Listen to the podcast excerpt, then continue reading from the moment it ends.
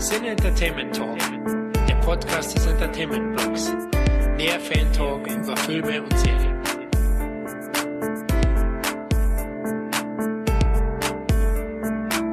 Willkommen, liebe Zuhörerinnen und Zuhörer, zum Cine Entertainment Talk. Und ja, heute gibt's mal nicht irgendwie Handkanten-Action oder irgendwas aus dem Genre-Kino, sondern Disney-Filme. Denn hey, wir haben Weihnachten und nicht nur das, wir haben auch die absoluten Experten heute mitgebracht. In der einen Ecke haben wir Sidney Schering. Hallo, hallo. Ich bin freier Journalist, Filmverrückter, riesiger Disney-Fan. Mein Geschreibsel findet man unter anderem bei codemeter.de, ab und zu aber auch bei filmstarts.de.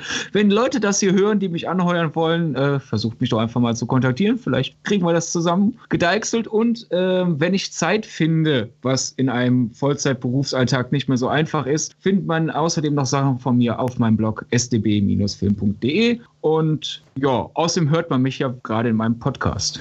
Und das ist der Punkt, wo ich rüberleite zu Bianca Behrens. Wer, wer bist du? Wer bin ich?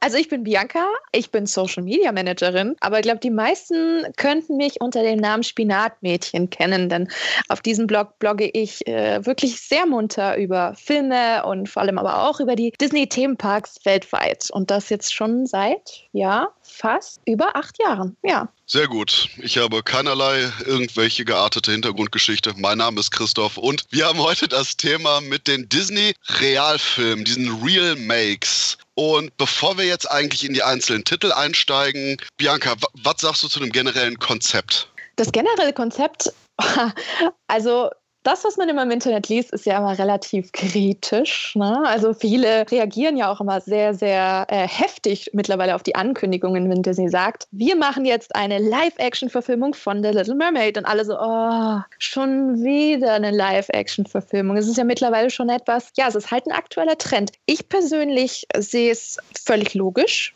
ich meine, Disney ist jetzt kein äh, kleiner Verein, sondern wirklich ein riesengroßer Konzern. Da geht es um Umsatz. Und Disney ist aber auch eine riesengroße Ideentruhe voller cooler Stories und, und tollem Content. Und ähm, warum sollte man diesen Content nicht auf verschiedene Art und Weise umsetzen? Also äh, es ist ja auch so, es kommt ein Buch raus und dann wird es verfilmt. Und ich meine, Disney hat eigene Stoffe und dann macht man eben in einer anderen Art und Weise, in einem anderen Stil, in vielleicht einer anderen Kunstform eben was anderes draus. Und ja, also ich persönlich habe überhaupt nichts gegen Live-Action. Ich freue mich immer dann auch die Unterschiede zu sehen, zu gucken, okay, ist das jetzt eins zu eins? Was haben die verändert? Warum musste das vielleicht so sein? Ich finde das persönlich immer sehr, sehr spannend. Okay, das war die gefühlt politisch korrekteste Gratwanderung zwischen eiskaltem Kommerz und wirklichem herzigen Disney-Herangehensweise. Sydney, kannst du da überhaupt noch irgendwas zusetzen?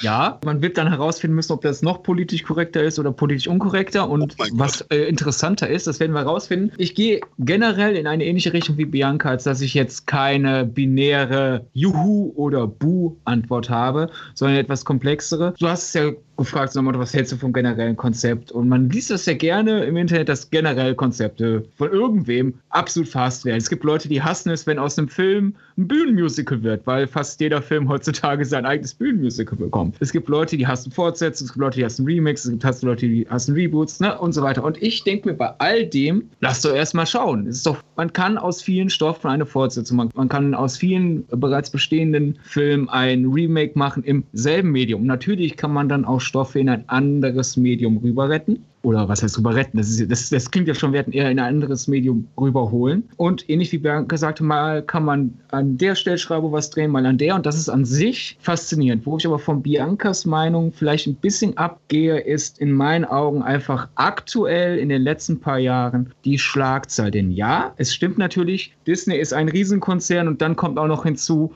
Disney ist einer der wenigen äh, Medienkonzerne, die noch unabhängig sind im Sinne von Disney wurde nicht von irgendeiner Technikfirma geschluckt oder von irgendeiner Aktiengesellschaft.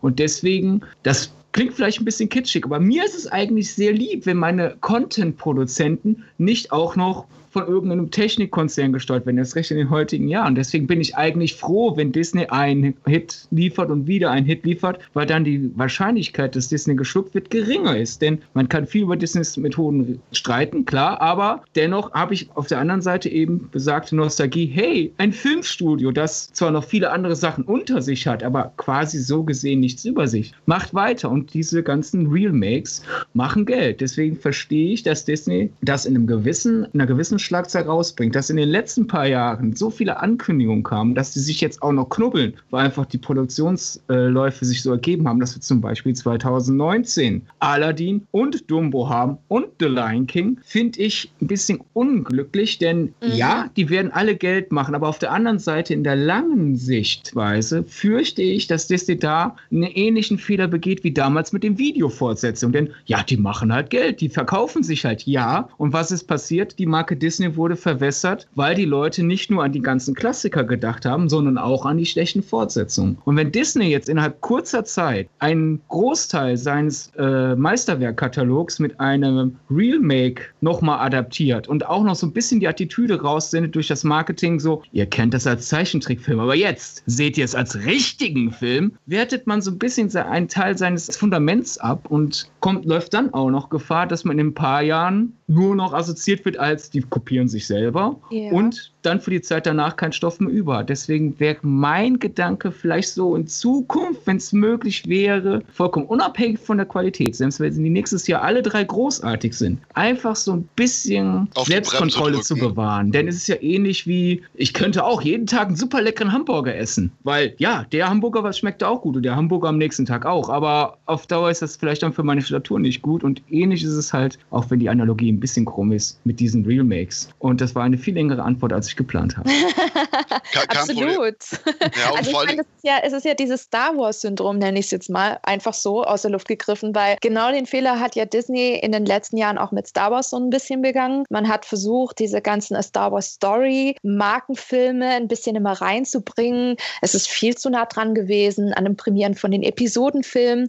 Dadurch hat auch Solo nicht ganz so gut performt, was natürlich auch an ganz vielen anderen Faktoren lag, klar, aber es war eben unter anderem auch diese Abstände und das hat ja Disney auch selber schon gemerkt und selber auch schon gesagt, okay, hm, vielleicht haben wir uns da doch ein bisschen zu sehr übernommen. Und ich hoffe halt auch, dass diese Einsicht da äh, auch bei diesen Live-Action-Filmen kommt, weil ich finde, so ein Live-Action-Film ist schon was Besonderes. Ich meine, ich freue mich, wenn Disney, keine Ahnung, 10, 15 tolle, geile Filme pro Jahr raushaut. Aber wenn das wirklich fast jeden Monat irgendein fettes Highlight ist, dann wird es mir persönlich ehrlich gesagt auch zu viel. Und man muss dann lieber so wie früher halt, weißt du, dann hast du diesen einen Disney-Weihnachtsfilm im Dezember oder sonst was und hast dich so drauf gefreut, das ganze Jahr über. Und dann ist es was Besonderes. Aber zu drei hintereinander und dann halt davon Aladdin, Dumbo und Lion King, also drei Sachen, die wirklich viele Leute nah am Herzen tragen. Da bin ich gespannt. Ja.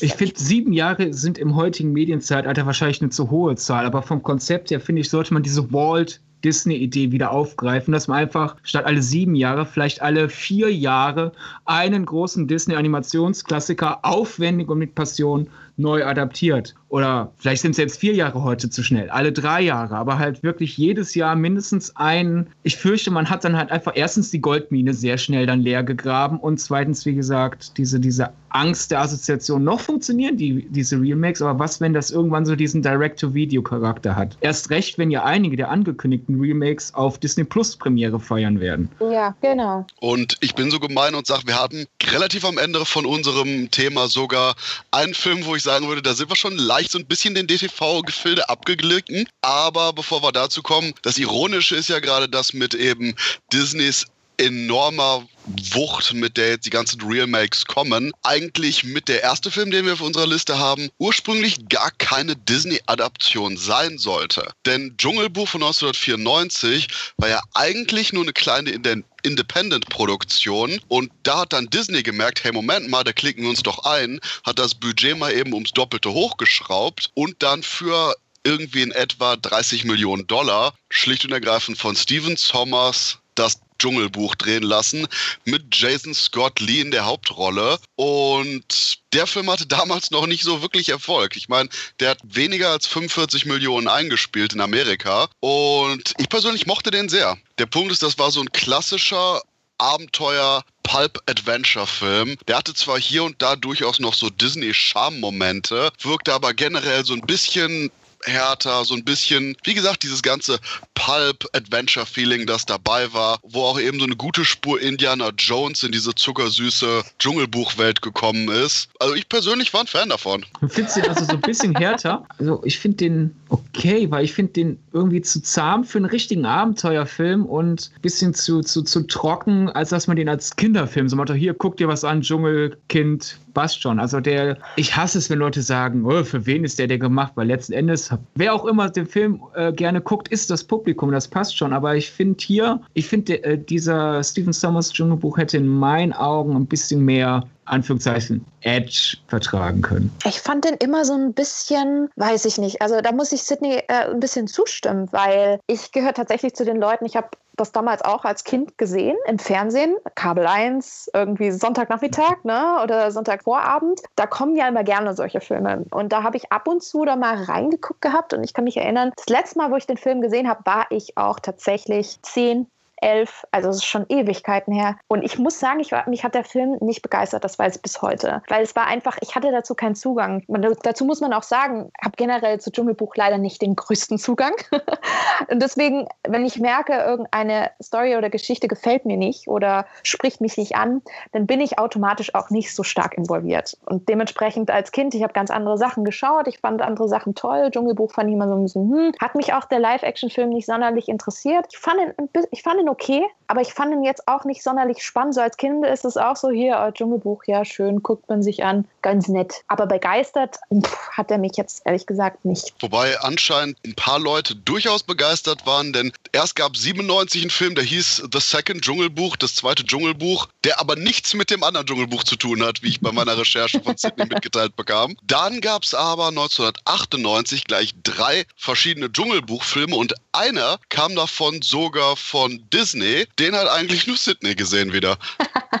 ja, an, ja, anscheinend.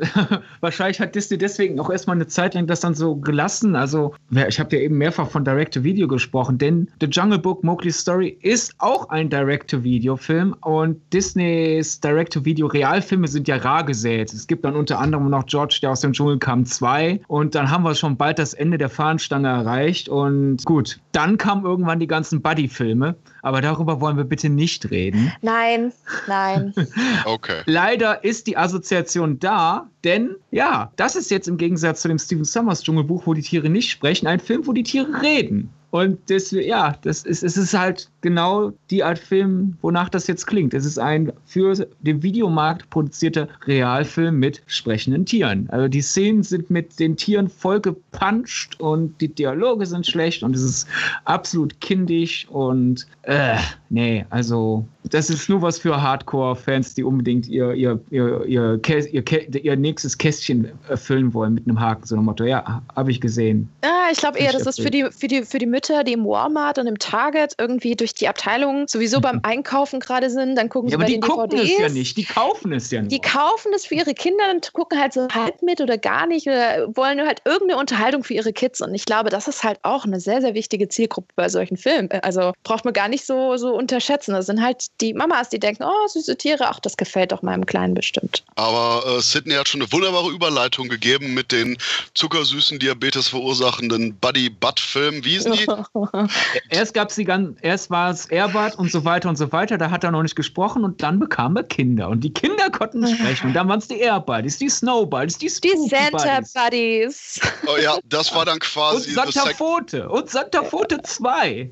Ja, das war dann Space quasi Buddies. Ich kann noch stundenlang weitermachen. Oh, bitte nicht. Genau, wir springen dann nämlich weiter, denn wir haben nämlich mit den Buddies die wunderbare Überleitung zu 101 Dalmatiner von 1996. Und okay, ich, der Punkt ist, ich, ich oute mich jetzt hier offiziell. Ich bin irgendwie anscheinend kein großer John Hughes-Fan. Mer Merke ich auch wieder bei dem Skript. Ja, okay, John Hughes hat auch Breakfast Club gemacht, der war deutlich besser. Und Du kannst, den, du kannst den 90er Jahre, ich schreibe Familien, äh, Slapstick-Komödien John Hughes nicht mit dem, äh, ich mache meine eigenen Filme John Hughes der 80er gleichsetzen. Das ist ein bisschen unfair. aber ich bin auch nicht ein großer Fan von seinen 80er-Jahre-Sachen. Okay, unfassbar, ja. unfassbar. Yes. Ich, also ich liebe es. Also hallo, Kevin allein zu Hause für mich. Oh Gott, nein, ein ganz Muss, schlimm. Doch, ganz doch, schlimm. Ein absolutes Muss. Jedes Jahr mindestens zweimal. Ich kann diesen Film auswendig mitsprechen. Wirklich. Ich liebe den. Zumindest ist der noch nicht so psychotisch gewalttätig gestört wie Kevin allein in New York. Gesagt. Aber Stimmt, der ist heftiger. apropos psychotische Gewaltstörung. 101 Dalmatiner hat ja. auch wieder diesen typischen Home Alone, Kevin allein zu Hause, Slapstick, was allerdings bei dem Film einfach nur rockt, ist Glenn Close. Glenn Close als Cruella de Vil ist super lustig, absolut perfekte Übertragung von der Zeichentrickvorlage. Ich fand es durchaus angenehm, dass man quasi noch ein bisschen mehr Charakter den menschlichen Figuren verleihen hat, wenn ich das richtig in Erinnerung habe? Ja, hat man. Ist, man ist ja auch quasi Medien gezwungen, denn man hat halt richtige Hunde und man hat sie nicht sprechen lassen. Das heißt, wenn wir jetzt Story haben wollen, müssen wir das auf die Menschen abwälzen. Ob man jetzt wirklich Charakter äh, also sie haben mehr zu tun und sie haben mehr eigene Mini-Konflikte als im Animationsfilm, aber sie sind gleichzeitig flacher. Das ist paradox, aber irgendwie würde ich das sagen? Fragezeichen zu Bianca rüberschau? Ja, schon ein bisschen. Also du hattest es vorhin auch gemeint mit dem John Hughes Humor. Ja, aber der, der schon ausgelutschte, sehr schlechte Humor. Also man merkt, also ich habe den Film das letzte Mal vor vier, fünf Jahren nochmal gesehen im Rewatch. Ich weiß nicht, wie oft ich den insgesamt gesehen habe, vielleicht drei, vier Mal. Ich habe den damals sogar noch im Kino gesehen. Kann ich mich gut erinnern. Eine Abendvorstellung mit Mama. Großartig. Als Kind fand ich es großartig. Jetzt muss ich sagen, puh, man merkt auch echt, dass der Film Film nicht ganz so gut gealtert ist. Man merkt sehr, sehr viel so eine Art Humor, die sich auch nicht sonderlich weiterentwickelt hat, die sehr altbacken wirkt, wenn man heute ranschaut, finde ich. Aber vor allem eben dieser Slapstick-Humor ist ziemlich heftig. Und das sage ich als jemand, der Kevin allein zu Hause liebt, ja. ja Aber der ist, ist schon puh. Ja, es ist so ein bisschen, auch wenn Nickelodeon das nicht erfunden hat, ich nenne das so ein bisschen die Nickelodeon-Krankheit, nämlich mit wir schmeißen nervigen Erwachsenen eklige Dinge ins Gesicht. Ne? Du weißt schon, Du weißt schon, wie viele Gags ich jetzt runterschluck. Ja, ja, ja. Runterschlucken vor allem, ja. Boah, Aber ja, family friendly, family friendly, ja? Disney. Was denn? Hättest du Lust, diesen grünen Nickelodeon-Glibber runterzuschlucken? Mhm. Ich nicht. Ich weiß gar nicht, wovon irgendwelche Zweideutigkeiten dir gemeint sein könnten. Ich bitte Sie, Frau Behrens. Na dann, dann bin ich ja beruhigt. Jedenfalls, natürlich, wie gesagt, Nickelodeon hat es nicht erfunden, aber es ist schon so, ob es jetzt Korrelation ist oder Kausalität, darüber könnte man wahrscheinlich eine Masterarbeit schreiben, werde ich aber nicht tun. Äh, ist halt einfach so, Nickelodeon hat halt durch diesen Nickelodeon Glibber was in, in Gang gesetzt und dann gab es halt in den 90ern so viele Familienfilme, die das irgendwie so nachmachen und toppen mussten. Und das sind die schwächeren Elemente in diesem 101 Dalmatiner von 1996. Wenn es hingegen um Glenn Close geht, die wirklich den Film mhm. massiv nach oben hebt. Oder auch, ich finde auch den Hundeslapstick süß gemacht. Also das ist gute Regiearbeit mit Tieren. Ja. Das mit, mit Tieren das drehen ist ja immer ist ja immer absoluter Horror. Aber wenn dann halt irgendwie Molasse und sonst was alles durch die Gegend geschleudert wird und hahaha, die Handlanger von Cruella sind jetzt vollkommen glibberig lustige Musik. Das ist irgendwie so ein bisschen anstrengend und ich glaube, das ist so eine Mischung aus, wir sind aus diesem Zeitgeist raus und das ist, spricht halt auch ein gewisses Alter nur an, weil als Kind freut man sich natürlich, wenn nervige Erwachsene jetzt gedemütigt werden. Aber irgendwann hat man halt diesen Katharsis-Effekt hinter sich und dann sind das halt die langweiligeren Stellen des Films. Das Einzige, was mir dazu noch einfällt, ist, dass ich da gerne kurz zu 102 Dalmatiner überleiten möchte. Zum einen, weil der Film jetzt von 2000 unglaublich viel mehr äh, CGI-Effekte hat und ganz eindeutig zeigt, wie viel mehr charmant die eigentlichen Tiertricks von dem 96er waren. Glenn Close ist allerdings immer noch verdammt cool. Und wo wir bei der Zweideutigkeit waren äh, mit dem Rumschleimen, am Ende von äh, 102 Dalmatiner landet Glenn Close in einem Cremetörtchen. Mehr sage ich nichts dazu. Dann nehmen wir, nehmen wir jetzt noch äh, den Namen Gérard Depardieu in den Mund. Oh Gott, ich hatte den schon wieder vergessen. Oh. Der ja unter anderem eingeführt wird, dass er auf, einer, auf seiner Modeshow so einen riesigen Pelz im Schritt hat. Der hat so eine Art Tarzan, Johnny Weißmüller ja, ja. als Pelz. Und der Film ist, muss man sich doch mal auf der Zunge zergehen lassen, inszeniert worden von Kevin Lima. Ja, das wird jetzt vielleicht nicht vielen Leuten was sagen, aber Goofy, der Film, absoluter Kult-Geheimtipp für eine gewisse Teilgeneration. Disneys Tarzan und verwünscht. Und irgendwie oh. wird es danach ziemlich ruhig um ihn. Ich gebe da definitiv dem Goofy-Film den Vorzug und musste selber nur lachen, wo ich gesehen habe, dass bei 102 Dalmatina fünf verschiedene Drehbuchautoren mit dabei waren, wo ich auch yes, dachte, so, yes, as you do. Der hatte nämlich dann auch quasi wieder ein höheres Budget, nämlich 85 Millionen Dollar, hat aber quasi auch nur 100 83 Millionen eingespielt und war wahrscheinlich so ein bisschen das Zeichen für Disney, hey, Moment mal, wir haben da noch was anderes, das heißt Pixar, das macht gerade viel mehr Geld als wir. Gehen wir doch mal in die Richtung. Und da hatten wir ja quasi dann zehn Jahre lang Ruhe, oder war dazwischen irgendwas? Also an, an Real-Makes, wie du es definierst, dass Disney Sachen, die sie als Zeichentrickfilm adaptiert haben, nochmal als Realfilm adaptieren, nicht. Freut mich, dass ich jetzt dahingehend die Expertenmeinung habe. Da gehe ich nämlich weiter zu Alice im Wunderland 2010. Budget 200 Millionen, Einspiel über meine Milliarde, Regie Tim Burton. Mann, der Film war scheiße. Bianca, wie fandst du den? Gar nicht so beschissen, wie immer alle sagen. Also ich muss, muss gestehen, natürlich gibt es doch einige Schwächen und wie zum Beispiel zum einen das, das Drehbuch, was sich dann auch später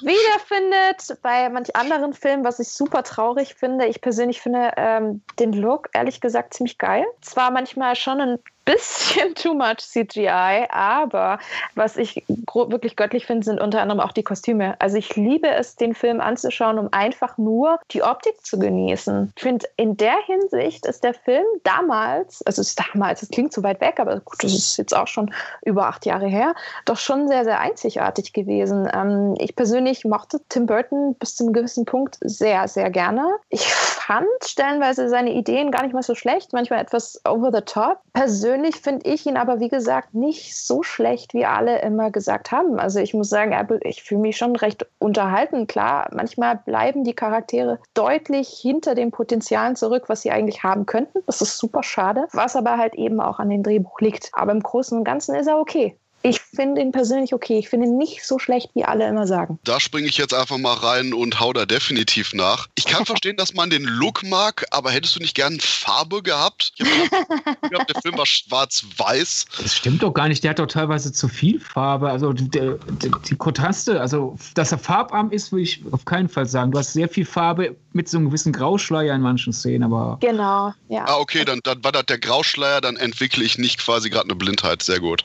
Ja. Ähm, aber ganz im Ernst, der, der richtige Look ist doch eigentlich eben bei der, bei dem nächsten Teil, den wir gleich sprechen, aber die, quasi dieses wirklich hellere, buntere. Ich meine, klar, wir haben das Wunderland oder das Unterland, wie es jetzt heißt. Liebe Grüße ans Drehbuch, das anscheinend eben irgendwie vom Krieg befallen ist. Aber alles sieht irgendwie so aus wie irgendeine so Emo-Postkarte. Liebe Grüße aus dem Nirgendwo. Ich wünschte, du wärst nicht hier. Naja, Und wir reden, wir reden von Tim Burton. So, jetzt hast du mal den Tim Burton, der äh, seine Filme nur macht, wenn er einen Pinsel mit Schwarz und Weiß hat. Das wissen wir alle. Zweitens persönlich finde ich das gar nicht mal so schlecht, weil was ist denn falsch daran, das Wunderland mal ein bisschen anders zu interpretieren? Wir kennen das Wunderland nur bunt. Wir kennen es knallig bunt von der Originalvorlage damals, die Disney schon gemacht hatte. Da ist es quietschbunt, wie man es nur haben könnte. Warum sollte man letztendlich im zweiten Alice in Wunderland genauso quietschbunt machen? Und quietschbunt macht es ja in meinen Augen auch nicht besser. Also wenn man zum Beispiel jetzt einen Ausflug jetzt ins Nussknackerland macht, ja, das ist manchmal auch quietschbunt,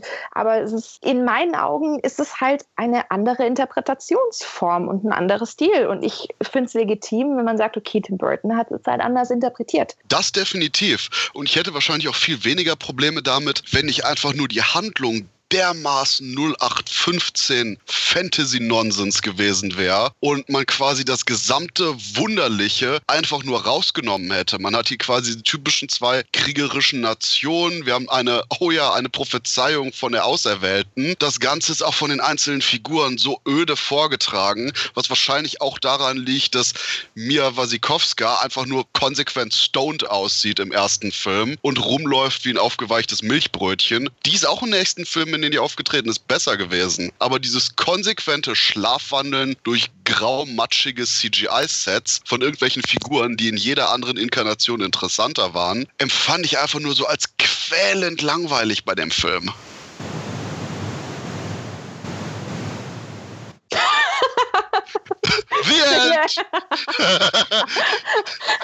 ich habe gerade den Strohballen gehört. Ich habe ihn gehört. ich nehme mich hier so zurück. Ihr streitet euch gerade so schön. Warum sollte ich mich da einmischen? Ich hatte auch erwartet, dass Bianca jetzt darauf eingeht. Nein, ich meine, das ist, das ist deine Meinung. Das ist völlig äh, legitim. Also ich persönlich, wie gesagt, ich finde ihn jetzt nicht herausragend, aber ich finde ihn jetzt nicht so schlecht, wie jetzt zum Beispiel du das sagst oder auch andere. Also da muss ich sagen, ich finde ihn dennoch trotz der Schwächen doch recht unterhaltsam. Also da kenne ich durchaus schlechtere. Ich, ich könnte mal folgende Theorie in den Raum werfen, um das Gespräch zu Alice ein bisschen äh, in eine andere Richtung zu äh, führen. Ich habe ein bisschen das Gefühl, dass Alice, was so die generelle Rezeption angeht, wie, wie du ja auch, Bianca, sagst, so viele machen den so schlecht und dann haben wir hier einen, der ihn auch äh, aktiv gerade hier in der Runde schlecht macht. Yes. Äh, man darf ja noch, man muss ja noch mal zurückdenken, wie, wie damals so viele noch so begeistert waren. Ich denke, Alice leidet ein bisschen unter so einem mit Kater Aufwachgefühl. so, den, wir haben, wir, Kinogehende, haben den zu einem der größten Hits äh, seiner Zeit gemacht und selbst jetzt ist er immer noch auf Platz 33 aller, äh, aller Zeiten bis dato. Der kam halt raus in so einer Begeisterungswelle. Viele haben 3D erst mit Avatar kennengelernt oder wiederentdeckt oder zum ersten Mal gut gefunden. Und Alice war dann da der Nutznießer, kam als erster brauchbarer 3D-Film danach raus und alle sind reingegangen und wow, Tim Burton hatte da ja auch noch mal so ein bisschen mehr Mental Real Estate als heute. Ich weiß auch noch, dass ich dem eine solide bis gute Kritik gegeben habe. Und mittlerweile würde ich dem eine okay mit Abstrichen Kritik geben. Und dann kommen wir halt wieder ins Internet, wo alle Meinungen generell ein bisschen übertriebener sind. Und ich glaube, der leidet hat uns so einen heftigen Backlash, dass viele, die damals vielleicht zwei, dreimal reingegangen sind und da auch noch Freunde mitgenommen haben, mittlerweile sagen so, ah, der war ja deutlich so gut, wie ich in Erinnerung hatte, also finde ich ihn scheiße. Ist aber auch ein Punkt, ich habe leider viele Bekannte, die zwei bis dreimal mit Freunden reingehen wollten, wobei ich mich dabei geweigert habe. Und immer dieses konsequent. Und allein, wenn mir jemand ankam mit, hey, dieser coole Tanz, den Johnny Depp am Ende macht. Oh nein. Oh. Einfach nein. Oh, oh der, Futterwacken. Der Futterwacken, wir kennen ihn. Ja, da sind wir halt wieder bei den Drehbuchschwächen. Also, ich bin, was das Design angeht, mehr auf Biancas Seite. Ich finde, was, die Farb, was die Farbpalette aus, angeht, ist vollkommen in Ordnung. Es ist nicht so schwarz-weiß, dass ich es langweilig trist finde. Es ist aber auch nicht so quietschbunt, dass man sich wiederholen würde. Ab und zu hätte ich gesagt, ja, da hätte man vielleicht die Kontraste so ein bisschen angenehmer aufeinander abstimmen können, aber was soll's. Aber halt, erstens, ja, genau wie du sagst, Christoph, die Auserwählte soll den Krieg beenden. War halt zu dem Zeitpunkt schon übersättigt im Mainstream-Kino und mit jedem weiteren Jahr, äh, wo der Film zurückliegt, wird es aber auch nicht besser. Dann kommt hinzu, eigentlich sollte man, ausgerechnet als Tim Burton, der ja so schon crazy sein kann oder konnte, bei dieser Vorlage es eher annehmen zu sagen, wir haben hier nur eine Alibi-Story und fertig. Jetzt ausgerechnet diesen Stoff von einer Alibi-Story zu einer richtigen Story aufzuwerten, dann ist die richtige Story so langweilig. Ist auch noch ein Fehler. Dann die Fantasiesprache, die Linda Woolverton den äh, Figuren in äh, die Münder legt, finde ich sehr anstrengend. Und dann übertreibt man es mit dieser Fantasiesprache, indem man auch noch halt diesen Breakdance ins viktorianische Zeitalter reinbringt und ein schlecht nachanimierter Johnny Depp bricht sich eben nicht die Beine, auch wenn das müsste bei diesen Tanzmoves. Und der Rest von Unterland grinst glücklich daneben und nickt den Kopf. Und das ist, du endest den Film ja fast schon damit. Es kommt dann nur noch ein paar Minuten danach und deswegen endet der nochmal auf so einer Fremdschamnote. Aber er hat schon seine guten Momente, zum Beispiel, was halt einfach mittlerweile Vergessen geht, ist, weil Johnny Depp, verrückter Hutmacher, mittlerweile so ein Synonym ist für schlechte Johnny Depp-Rollen. In dem Film hat er sich ja noch Mühe gegeben. Es gibt zum Beispiel eine richtig schön gespielte Szene, wo der verrückte Hutmacher zusammen mit Alice halt darüber sinniert, was es denn für ihn bedeutet, sollte er nur ein Produkt ja. von Alice Fantasie sein. Und das ist sehr, sehr ja. gut gespielt von Depp unter dem ganzen Make-up. Absolut, ja. Deswegen da verstand ich zum Beispiel halt noch so das Gerede mit zum Beispiel Golden Globe-Nominierung. Aber ja, in Alice 2 zum Beispiel ist das, ist das nicht mehr derselbe Depp. Das ist halt der Depp, mhm. äh, wie er mittlerweile so als Running Gag und Schimpfwort mittlerweile benutzt wird. Also beide Alice direkt hintereinander schauen und vor allem auf Depp zu fokussieren, ist wirklich erschreckend, wie da Unterschiede wie Tag und Nacht. Das ist der Punkt, wo ich auch eben kurz passend zum Inhalt des zweiten Teils zu dem springen, so wie der in die Zeit zurückreist, reisen wir kurz mal eben ins Jahr 2016 zu Alice im Wunderland hinter dem Spiegel hinter den Spiegeln. Ich mochte den Film allein mehr, weil der irgendwie heller war und generell dieses Wunderland Verrückte mehr transportierte. Ich mochte sehr Sascha Baron Cohen als Zeit. Und Mia Wasikowska sah nicht konsequent aus wie ein Milchbrötchen und hatte sowas wie Emotionen sowas in der Richtung. Ja, der Film hatte immer noch einige Probleme, war irgendwie zwischendurch total an den Haaren herbeigezogen, aber wie gesagt, allein schon, weil ich den Film optisch viel besser ertragen konnte und vielleicht, weil auch Johnny Depp nicht so viel dabei war, der mir im ersten Teil mächtig auf die Nerven gegangen ist, wobei der Moment, den Sidney angesprochen hat, echt gut war, habe ich definitiv eher eine Schwäche für Alice im Wunderland 2, aber bin ich anscheinend laut dem Einspielergebnis einer der wenigen, da der gerade mal so 350 Millionen einspielen konnte. Ja, also ich persönlich weiß nicht, also ich würde, würde nie großartig sagen, dass er besser war als der erste. Zu den Leuten gehöre ich einfach nicht. Ich würde sagen, er liegt sogar minimal hinter dem ersten, weil in meinen Augen die Charaktere und das Drehbuch puh, ganz schöne Löcher haben und ganz schön schwächeln und das tut echt weh, weil ich bin schon ein bisschen traurig. Ich mag den Regisseur un, un, unfassbar gerne. Hallo, Muppets Most Wanted Club Sydney und ich, wir haben schon drüber gesprochen, über High den Film five. sogar. Ne? High Five. Also das fand ich ein bisschen schade, weil da hatte ich echt ein bisschen höhere Erwartungen. Aber es ist halt die Linda, die da leider nicht so immer gut dabei ist, was ich echt super schade finde, weil wir haben echt eigentlich relativ eine gute Basis und tolle, gute Charaktere und es ist schade, wenn man echt so hohe Erwartungen hat und dann bleibt es halt doch zurück, weil man einfach nicht genügend aus dem Stoff macht. Das ist schon, schon recht schade. Aber ja, du hast, du hast völlig recht. Ich finde Sacha Baron Cohen generell ziemlich, ziemlich geil. Bei Alice hat er mir auch wirklich sehr gut gefallen. Er war wirklich einer der, der großen Lichtblicke des Films, wo ich mich echt gefreut habe. Ja, dann sind wir da drei. Ich fand Sacha Baron Cohen nahezu das einzige Gute an dem Film. Sonst außerdem noch kleine Fußnote. Ich hasse es, der Erbsenzähler zu sein. Also würden wir jetzt privat hier drin sitzen, würde ich jetzt nicht Christoph verbessern, aber bevor das irgendwer in den Kommentaren macht. Oh, oh. Äh, Alice im Wunderland 2 hat nur 299, etwas Millionen gemacht. Also noch nicht mal 300. Oh mein so. Gott! Er ist an der 300 gescheitert. Ich, ich, ich bin schockiert aufgrund der Menschheit, weniger wegen meiner Fehler. äh, nee, ich, ich finde, da hat die Menschheit schon was richtig gemacht, denn ich finde den grauenvoll, den Film. Ich finde den richtig grauenvoll. Ich mag Sacha Baron Cohen, ich mag dieses chinesisch angehauchte grün-orangene Kleid, das Mia Waschkowska trägt. Und das war's dann schon fast. Ähm, ich habe ja bei dem Film so ein bisschen so einen Running Gag draus gemacht, habe die Kritik darauf offiziell mehrfach darüber getwittert. Ich glaube, es war sogar meine Reaktion nach der Pressevorführung, wenn du dich erinnerst, Christoph. In diesem rund zwei Stunden Film verschläft irgendwo ein akzeptabler 70 Minuten Film und dann kommt der ganze Rest und zieht ihn massig nach unten. Also wenn du nur die Zeitstoryline nimmst und wirklich sehr grobschlächtig rumschneidest, könnte man, glaube ich, einen akzeptablen Fan-Edit machen. Aber allein halt zum Beispiel diese unfassbare Krankheit in den letzten paar Blockbuster-Jahren des Überexposition, so nach Motto, damit auch ja nicht CinemaSins ankommt und uns einen Fehler andingt, und sie machen es dann letztendlich trotzdem, haben wir zum Beispiel Alice, die eingeführt wird als eine Frau, die jetzt jahrelang als Kaufsfrau die Meere bereist hat. Sie flieht, macht einen Knoten in ein Seil und guckt fast schon in die Kamera und sagt, Gott sei Dank habe ich in der Marine gelernt, wie man einen Knoten macht. Und das ist nur ein Beispiel von vielen. Dann hat man auch noch so diese Erklärdialoge, die nochmal die Moral zusammenfassen, damit auch der Letzte im Publikum versteht, dass wir jetzt alle ein gutes Gefühl haben dürfen. Dann, wie eben schon gesagt, Johnny Depp ist unfassbar schlecht hier in diesem Film in meinen Augen. Er spielt so sauer und so gefühlt lustlos und ja, er spielt einen kranken Hutmacher. Also würden manchmal jetzt sagen, ja, aber er muss ja ruhig spielen, weil er wegen Krankes spielt. Aber ich finde, man kann halt gut wegen Kranken spielen und man kann wie ein Sauertopf am Set liegen und spielt halt da das gerade runter. Und für mich fühlt es sich so an. Ich war natürlich nicht dabei. Vielleicht hatte Johnny Depp Riesenlust. Es kommt dann aber nicht rüber. Und dann auch noch diese, dieses Zurück in die Zukunft 2 hafte, wir reisen zurück oder noch nicht mal zurück in die Zukunft 2, aber dieses schlechte Grundkonzept, wie man einen Zeitreisefilm machen könnte, mit wie erklären Dinge, die keine Erklärung nötig hatten. Zum Beispiel, warum hat die äh, Herzkönigin in Tim Burtons Alice im Wunderland-Universum so einen riesen Kopf? Ja, reisen wir mal in die Zeit zurück und machen Paradoxon, und, so dass wir uns alle fragen, ob jetzt der Film dafür gesorgt hat oder ob das eh passieren musste. Und das ist alles so grobschlächtig gemacht. Und dann sieht es auch alles so nach Studio aus und nicht nach schön retromäßig. Oh, wir haben im Studio Sets aufgebaut, sondern halt einfach nur, ja, wir haben da ein paar Sets hingeklatscht. Und es funktioniert halt deswegen. Sobald Sacha Baron Cohen nicht mehr dabei ist, in meinen Augen fast gar nichts an diesem Film. Ja. Dabei fängt er an, der fängt an mit Segelschiffen. Also ich saß im Kino und dachte, ach ja, ist ja schon fast ein Pirates-Film, ich bin erstmal dabei. Naja, fast.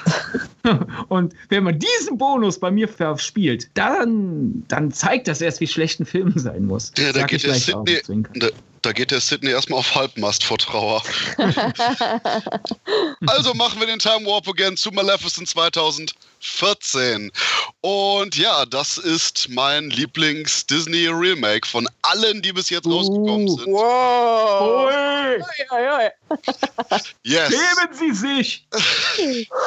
Und der Punkt ist, da ich Sydneys Kritikpunkte kenne und ihnen zustimme, gebe ich jetzt erstmal das Wort wieder an Sydney ab. Das ist eine sehr interessante Logik. Ja, also, was ist gut an Maleficent? Die Grundidee. Was ist schlecht an Maleficent? Alles andere. Aber jetzt mal im Ernst, ich will ja jetzt hier nicht der bestänkernde Internetkritiker sein, sondern mich auch erklären. Spät. Nein, ich mache das jetzt. Vielleicht hören die Leute nicht mehr zu, das ist das Problem der Leute.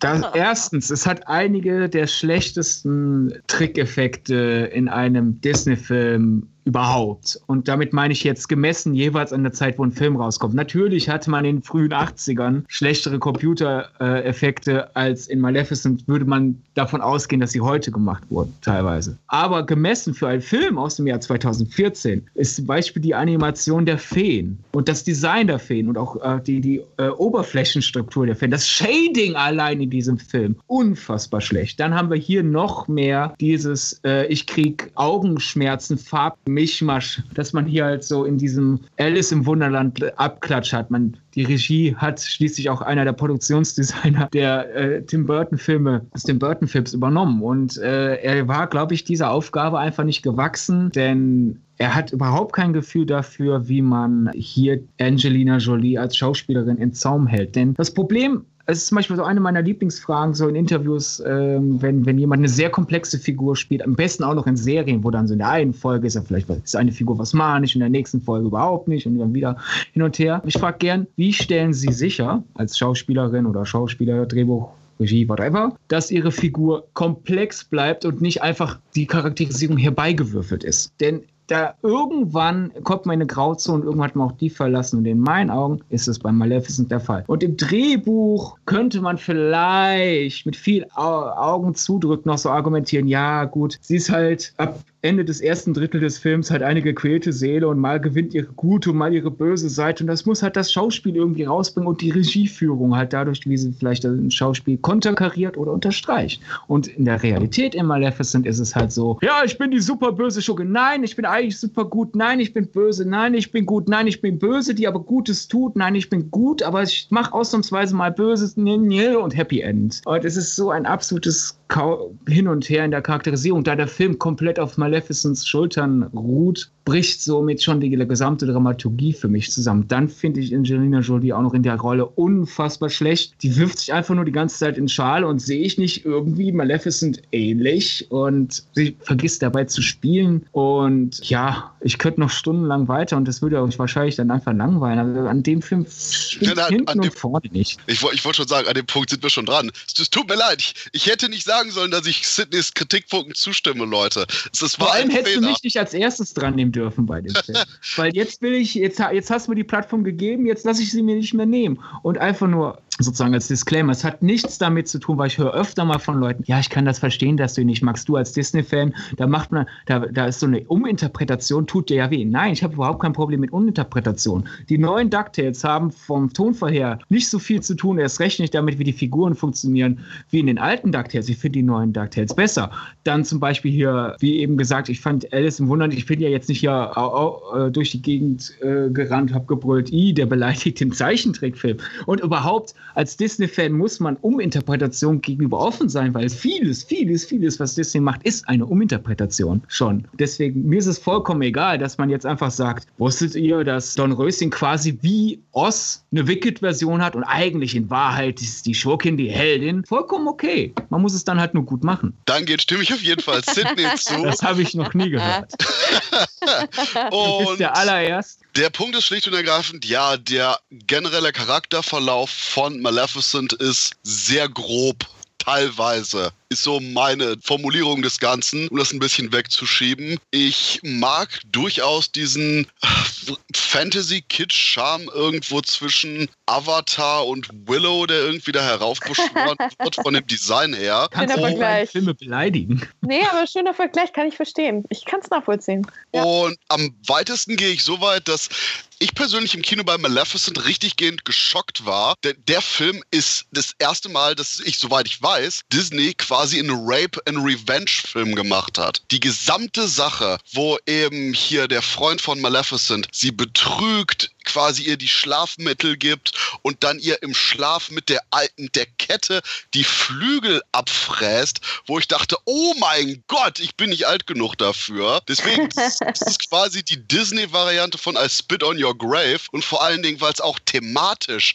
genauso passt. Es ist ja wirklich eine Vergewaltigung, absolut hier in mhm. der Analogie, wo du nicht auch irgendeinen Fremden hast. Nein, du hast den Typen, mit dem du quasi lebst, den du ständig gesehen hast, der dich dann betrügt auf diese furchtbarste aller Arten und dann eben Angelina Jolie, die aufwacht, ihre Stümpfe da spürt und schreit und wo ich dachte, oh mein Gott, ich brauche einen Erwachsenen. Und allein das waren so bis zu dem Moment schon so ein unglaublich effektiver Aufbau und für mich auch schockierender Ablauf, dass ich gerade mir vielleicht schön rede, aber durchaus die sprunghafte Entwicklung in Maleficents Verhalten dadurch eben verstehen kann. Sie ist absolut schwankend zwischen dem, was sie empfindet, zwischen der absoluten am Boden Zerstörtheit, weil sie von dem Menschen verraten worden ist, den sie am meisten schätzt auf der Welt, hinwechselnd zu eben wieder dem alten Ich, das sie vor dieser furchtbaren Tat hatte. Und gerade, dass man am Ende dann auch noch dieses Zurückerobern der eigenen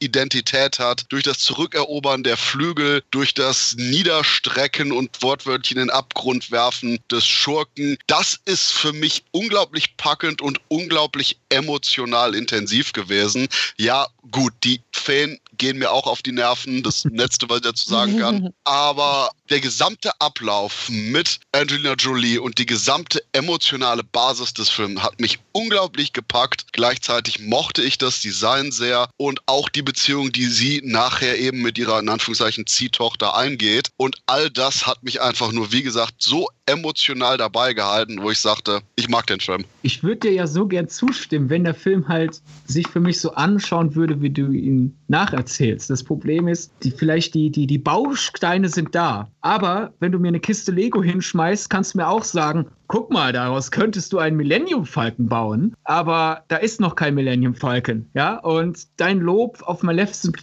hört sich für mich als an, weil ja, du kannst diesen als Märchen getarnten Rape and Revenge Film aus Maleficent spinnen, aber dann müsste das Drehbuch es liefern. Denn ja, ich kann verstehen, dass man danach nicht die, eine komplett stringente Figurenzeichnung hat, sondern hat eine Figur, die mit sich hadert. Aber stattdessen, wenn ich mir die Szenen anschaue, ist es nicht, ah ja, heute gewinnt mein Gutes und heute gewinnt mein Schlechtes und ja, gerade bin ich wieder in der Trauerphase, weil mich irgendwas erinnert hat und gerade bin ich in der Wutphase und jetzt erhole ich mich langsam wieder, sondern es ist, jeden Tag hat Angelina Jolie, als sie aus dem Trailer rauskam, entschieden, ja, heute will ich die Heldin spielen. Ich, also, also, wenn ich schon mal wieder die Hauptdarstellerin bin, dann auch noch in dem Mainstream, dann will ich die Heldin sein. Dann, ach nein, ich fand das sehr cool, da ich jetzt eine ikonische Disney-Schucke spiele. Heute bin ich aber böse. Und so sieht es sich für mich halt an. Und das Drehbuch hilft da auch nicht. Und gut, vielleicht habe ich da den Nachteil des Wissens über den Produktionsverlauf, weil es gibt so viele Drehbuch-Zwischenentwürfe, die rauskamen. Und ja, einige davon waren auch fake, bei einigen kam aber nachher dann raus die Bestätigung, ja, ja, das war so. Und wie grob schlechtig an dem Film rum und hin und her gezerrt wurde, wie viele Storylines rausgeworfen wurden, wie viele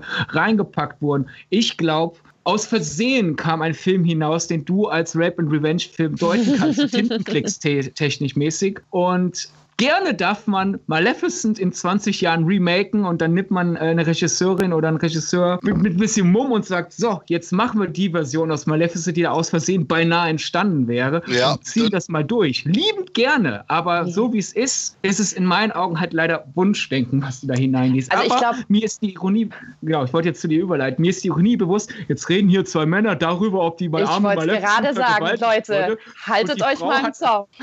und die Frau hat am Rand zu sitzen sitzen. Deswegen halten wir jetzt besser die Klappe Exakt. und übergeben an Bianca. Exakt. Also ich glaube, ich positioniere mich zwischen euch beiden, ehrlich gesagt, im Sinne von, ich finde. Nice. Okay, ich finde ihn wirklich, ich finde ihn wirklich nicht katastrophal schlecht. Ich finde ihn, also für mich wäre er niemals, niemals, wie Sidney schon gesagt hat, allein schon aufgrund des Drehbuchs und allein schon aufgrund der, der ganzen Produktionsgeschichte, dem Film merkt man das massiv an. Das ist fast ähnlich, ähnlich wie Solo, nur bei Solo ist es nicht annähernd so schlecht. Aber ähm, man merkt es dem Film einfach an, dass da unglaublich viel herumgedoktert wurde. Und vor allem gerade am Drehbuch, das in meinen Augen halt einfach keine sonderlich gute Basis ist. Ich persönlich finde ähm, Angelina Jolie als Maleficent ähm, recht gut. Es ist definitiv ihre, nicht ihre beste Rolle, wie tatsächlich manche behaupten. Das stimmt einfach nicht. Es ist aber auch nicht ihre allerschlechteste.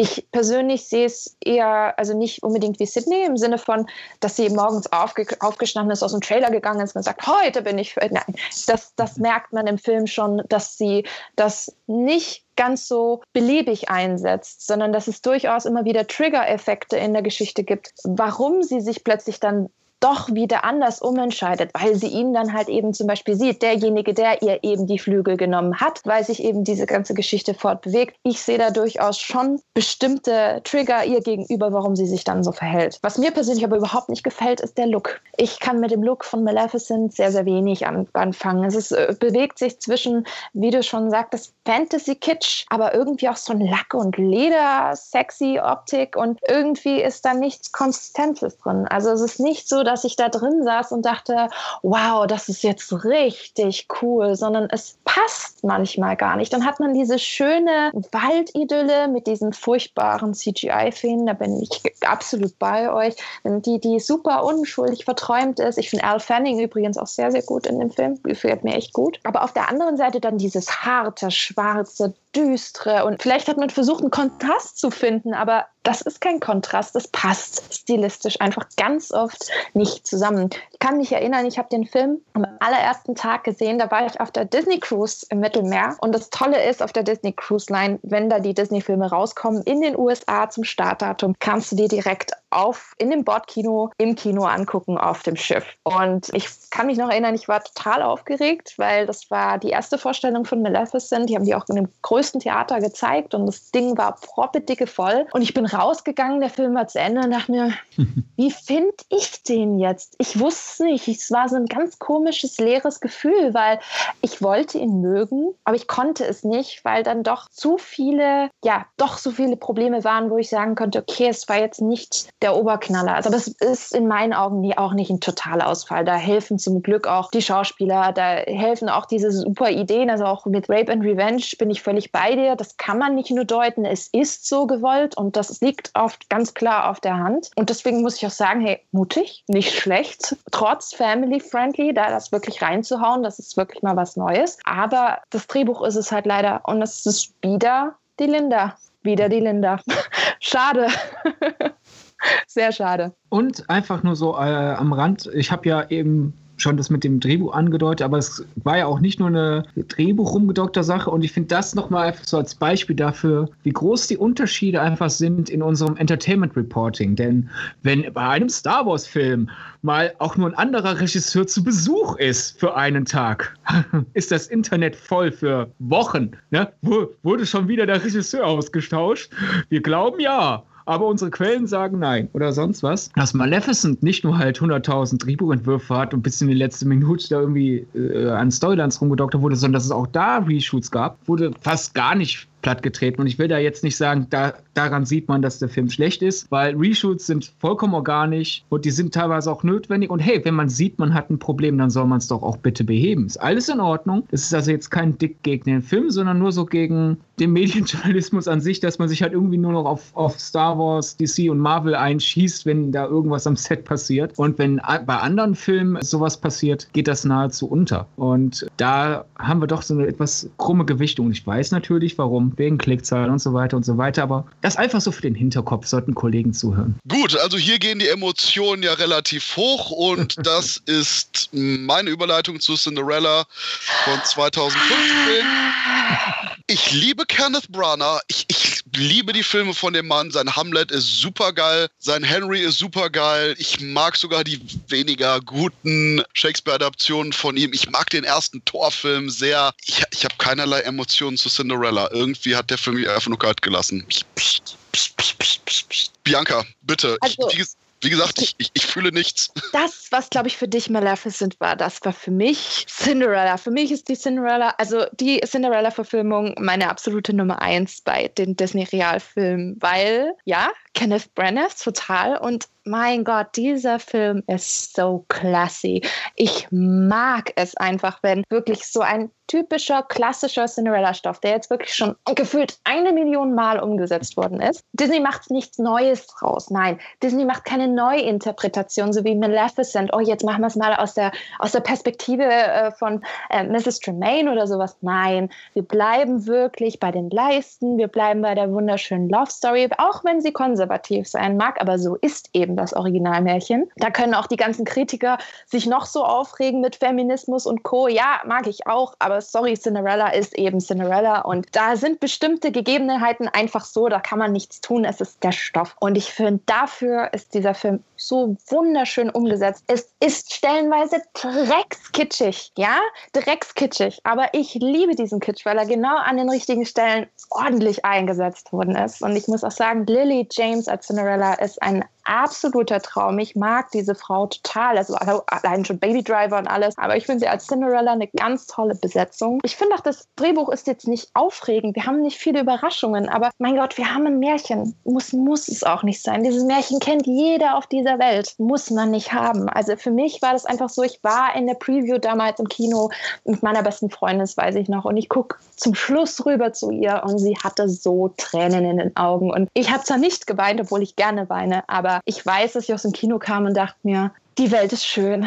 Es ist alles gut. Danke, Disney. Und das ist ein tolles Gefühl, was man wirklich bei solchen Märchen wirklich haben muss. Und ich finde, dass Cinderella ist für mich daher die Nummer eins, weil so unfassbar viel stimmt. Allein schon die Kostüme. Oh mein Gott, meine, guckt es euch an. Kate Blanchett ist fantastisch. Lustig ein bisschen hier äh, äh, Mr. Game of Thrones als, als Prince Charming. Etwas ungewohnt, wenn man, wenn man ihn eher aus den Rollen kennt. Aber ich muss sagen, im Großen und Ganzen war das mein absoluter Favorite. Ich kenne viele, die genau dieselbe Meinung hatten. Also die gesagt haben, ich, irgendwie hat da was gefehlt. Ich habe keine Emotionen gespürt. Hatte ich nicht. Ich fand's super.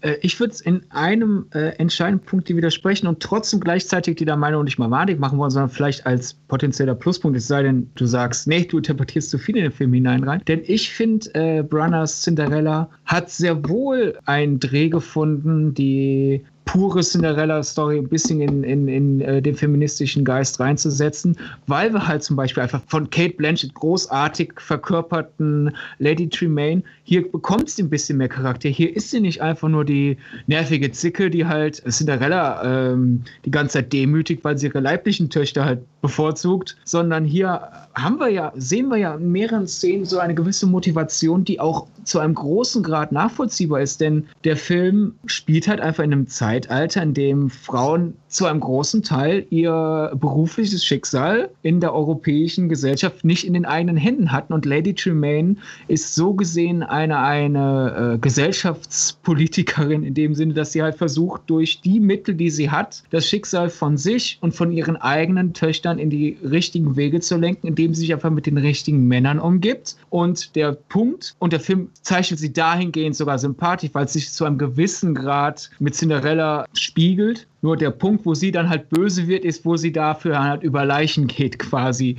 sinnbildlich gesprochen. Und ich, der Film webt das in meinen Augen so gut ein, dass er halt immer noch ein klassisches, wunderschönes, einfaches Märchen ist, wo man sich fallen lassen kann und sagen kann, ich hoffe, das Glück klopft einfach mal plötzlich an meiner Tür. Und gleichzeitig sagt der Film aber, wenn man halt sein Hirn doch einschalten will, wenn man sagt, ich will halt eine Botschaft entweder vermitteln oder halt einfach, ich habe heute nicht die Lust, mich komplett berieseln zu lassen, ich will mein Hirn schon ein bisschen mit trainieren, sind da immer noch Mechanismen drin, die halt zeigen, äh, wie es lange für Frauen war und in gewissen Bezügen leider immer noch ist, wenn auch Gott sei Dank nicht so wie in Ja, gebe ich dir absolut recht. Ja, hast du völlig recht. Also ich meine, das eine, was sich jetzt äh, auf was auf, auf das sich das jetzt bezogen hatte, war vor allem die Story um Cinderella, diese typische Love Story, die man halt eben ganz, ganz oft heutzutage ja. kritisiert, immer wieder aufs neue Mensch. Das ist doch mm, und weißt du, hast du nicht gehört? Es mhm. ist nun mal so. Und da kann man auch nichts ändern. Und ich finde es aber auch schön, wenn man einfach dann bei der Basis bleibt und sagt, okay,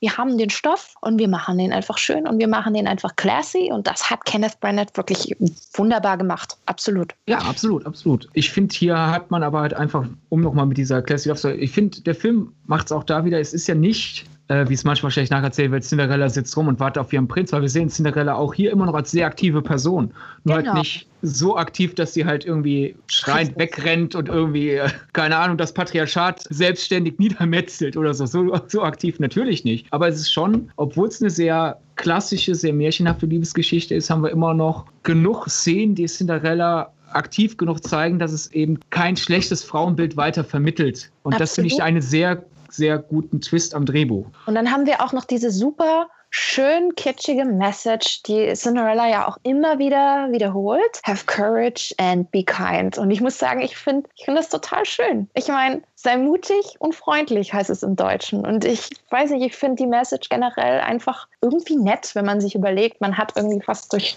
so, so ein Mantra, so ein Motto, mit dem man durchs Leben geht. Und ich finde, das passt auch total zu Cinderella, aka äh, Lily James. Ich finde, sie verkörpert auch dieses, dieses Mantra total gut. Und ich weiß nicht, ich mag das. das ist schön. So. Da ich auch sogar zustimmen. Ich bin ja sehr kritisch, wenn Filme ihre Botschaft ausformulieren. Ja. Äh, bei dem Film funktioniert es aber halt einfach, weil es so in die Story eingebettet ist, dass es halt quasi, wie du sagst, so ein Mantra für Cinderella ist, dieses halt quasi selbst immer wieder in Erinnerung rufen muss, um Stärke zu bewahren. Und somit ist es nicht, ich erzähle euch da draußen jetzt schon mal die Moral der Geschichte, sondern es ist ein Handlungselement, das zufälligerweise auch die Moral ist. Und das ist dann wieder gutes Storytelling mit einer Botschaft die man wirklich sehr stolz draußen vorausträgt. Das Einzige, was mir dazu einfällt gerade, ist noch, dass ich den Film damals eben gesehen habe, als er im Kino lief und mich jetzt gerade ernsthaft frage, habe ich vielleicht irgendwie den auf einem falschen Fuß erwischt?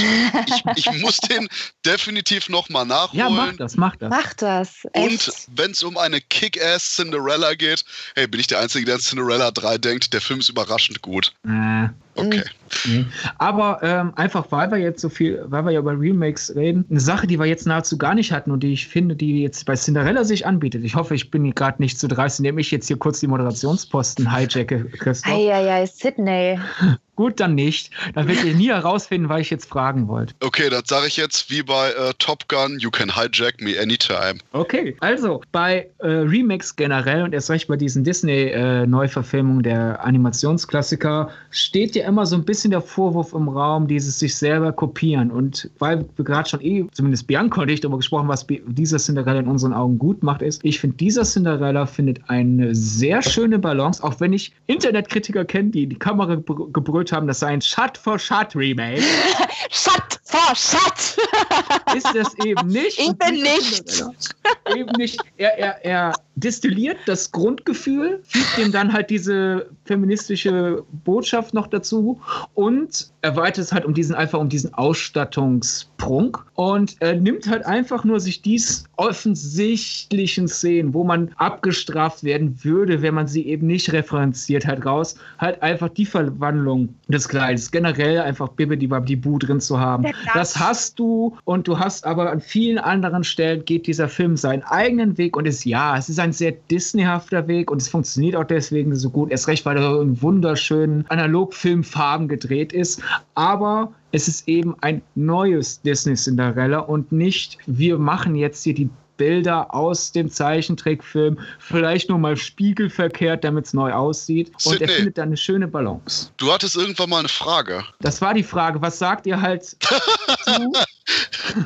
es war einfach die, die, Frage ist, dass wir diese, ob wir nicht mal dieses Thema einbringen wollen, nämlich Disney, wie sehr sollen die in ihren Real-Neuverfilmungen sich selber kopieren, wie sehr dürfen sie sich neu kopieren, wie sehr sollen sie voneinander abweichen? Gibt es da überhaupt ein Patentrezept oder soll das Fall für Fall sein? Ich habe dafür ein absolutes Patentrezept. Mach das, was den Film am besten tut. Ja, finde ich gut. Bin ich bei dir. Ja. Absolut. Wir sind zu vernünftig. Es gäbe Leute, die würden jetzt hier versuchen, Regeln zu forcieren. So maximal Nein. zehn Minuten müssen eine, eine Kopie sein oder sowas. Hey, ich, ich habe gerade eine Regel forciert, aber wir haben uns alle darauf geeinigt. Das ist noch viel schlimmer wahrscheinlich. Oh Gott. also, das Erste, was ich jetzt tatsächlich machen werde, wenn wir unseren Podcast abgeschlossen haben, ist, ich gehe zu meinem Blu-ray-Regal, ich hole mir die Blu-ray von Cinderella und ich schaue mir heute Cinderella an. Ganz klar. Um ein bisschen Unfrieden in die äh, Diskussion einfach nur zu bringen, äh, nachdem wir jetzt so harmonisch waren. Also, obwohl ich von dem Film ungefähr so begeistert bin wie Bianca, ich war nicht so überzeugt von Lily James leider in der Rolle. Ähm, ich fand sie bei weitem nicht schlecht, gar nicht. Äh, das ist es nicht. Sie hat auch das Schauspiel allein, wenn die Figur glücklich ist, wenn die Figur traurig ist, wenn die Figur nachdenkt. Das hat auch alles für mich funktioniert. Sie war an sich eine gute Schauspielerin, aber ich hatte durchweg so dieses Gefühl, du spielst gerade Schau und du bist nicht die Rolle. Ich hatte immer so dieses Gefühl, oh, ich bin Cinderella und jetzt muss ich auch noch schauspielern. Und das habe ich auch in noch viel schlimmer beim Film, zu dem wir noch kommen werden, nämlich bei Die Schön und das Biest. Und ich hoffe, dass das zwei Ausnahmen bleiben und dass das nicht zu einer Regel wird, dass halt die weiblichen Hauptfiguren in Disney äh, Realverfilmung, weil gewissermaßen hatte ich es ja auch ein bisschen bei Angelie, wo ich sage, sie wirft sich einfach nur in die Schale von Maleficent. Ich hätte da gern einfach wirklich Schauspiel und nicht, oh, ich bin eine ikonische Rolle, ich freue mich. Ah, jetzt muss ich auch noch schauspielen. Aber anscheinend bin ich eher alleine bei Cinderella mit äh, diesem Gefühl. Da sage ich einfach nur zu, es ist nicht mir Wasikowskas seelisch leerer Zombie-Blick wie in Alice im Wunderland. Von daher, go on, Lily James. Ich habe kein Problem mit dir.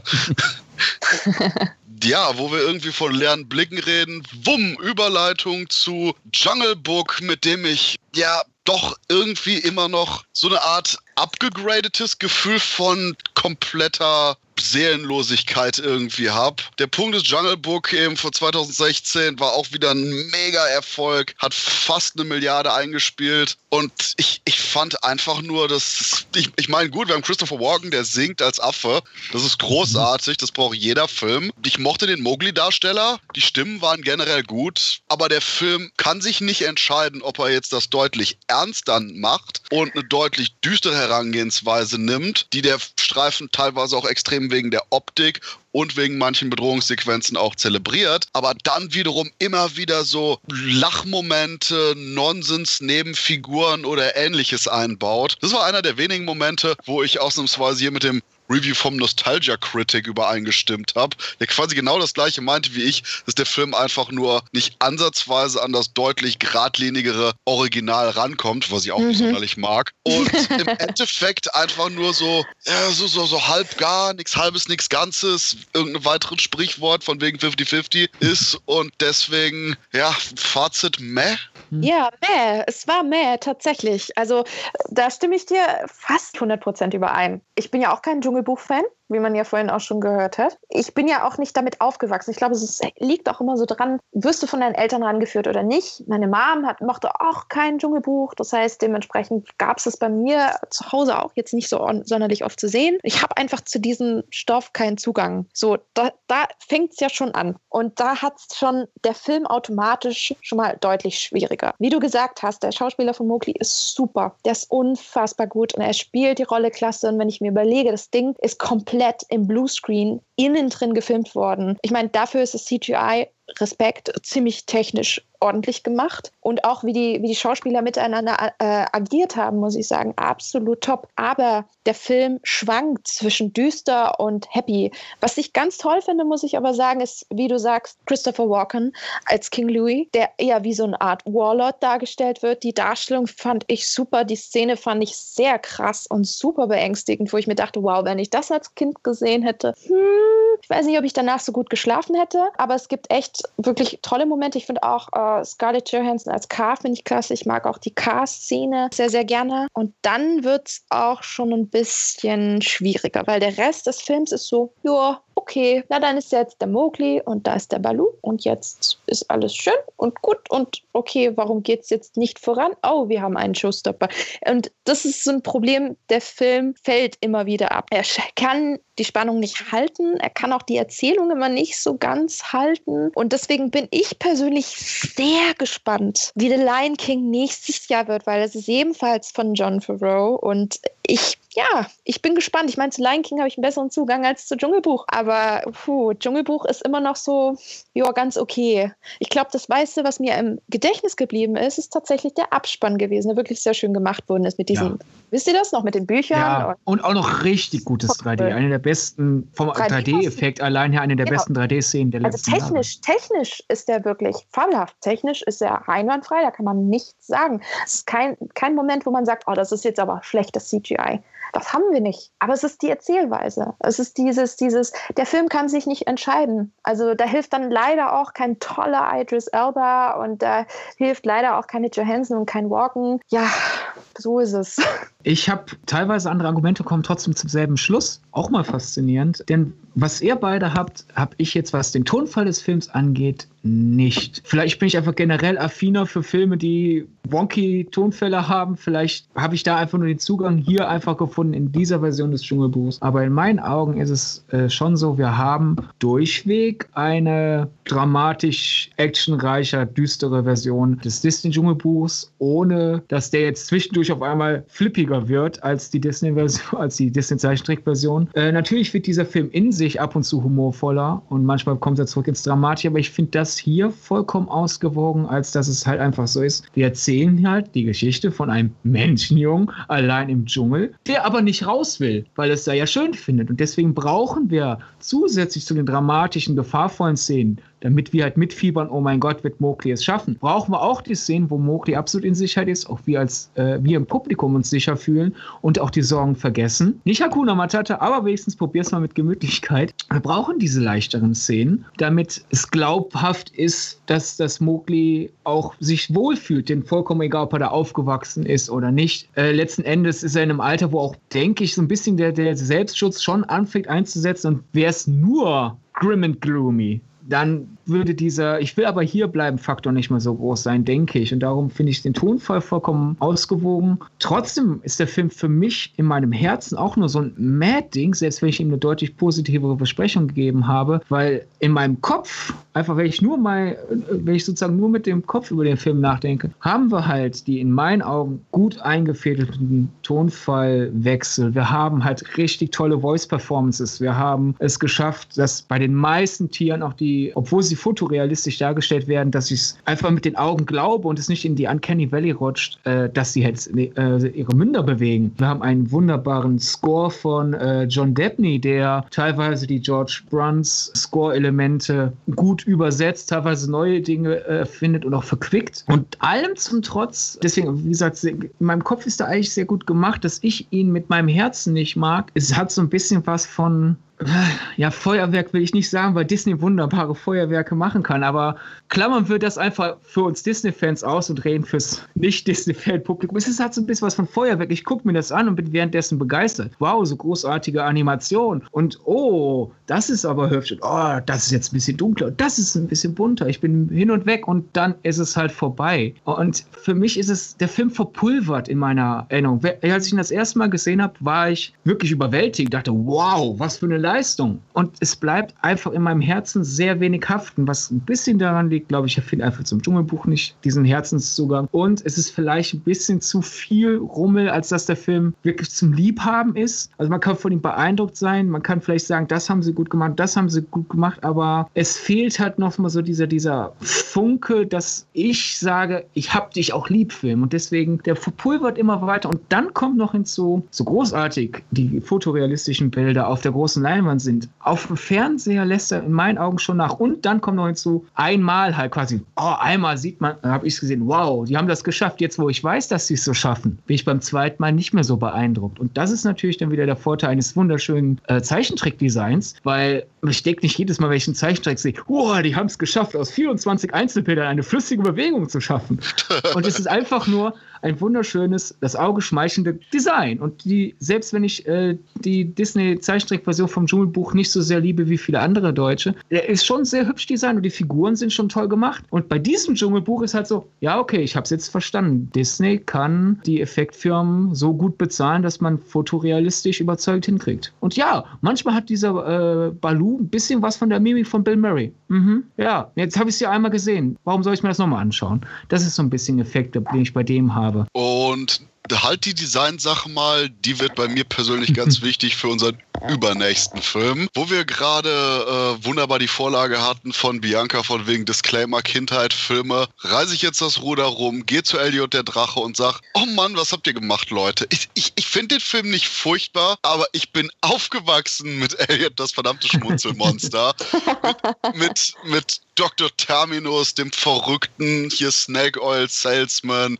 hier der Grogan Redneck Redneck-Gang, die irgendwie den Pete verfolgt. Und mit den ganzen wirklichen farbenfrohen, crazy Charakteren, den großen. Die Songs. Den die Songs, den Choreografien, wo die tanzen auf den ganzen, auf den, auf den ganzen Fässern. Oh, fantastisch. Ja, Elliot der Drache ist, ist, ist quasi Dschungelbook Light. Also es ist einfach nur, hey, wisst ihr das mit Mowgli, wo der im Dschungel war und irgendwie Tiere befreundet hat? Hey, jetzt haben wir ähm, unser Kind, das ein bisschen irgendwie in der Pampa verschwunden ist und ein Fantasietier kennenlernt. Und es, es, wirkt auch so, als hätte Disney deswegen gesagt, oh hey, wisst ihr was für Elliot der Drache? Ja, da geben wir dann ähm, ja nur äh, schlicht und ergreifend schlappe 65 Millionen Dollar aus. Ich meine, können wir so ein bisschen, bisschen CGI da reinknallen. Ist auch nicht schlimm, wenn, wenn der Drache nicht wirklich gut aussieht. Und, und vor allen Dingen das Design von Pete der Drache ist genau dieses creepy zwischen. Pete, Pete ist nicht der Drache, Pete ist der Weise. Ach, das Design ist einfach nur dieses creepy zwischen dem Drachen von eben hier von Elliots Design aus dem Zeichentrickfilm und irgendwas Realem. Aber es ist so genau auf der Mitte,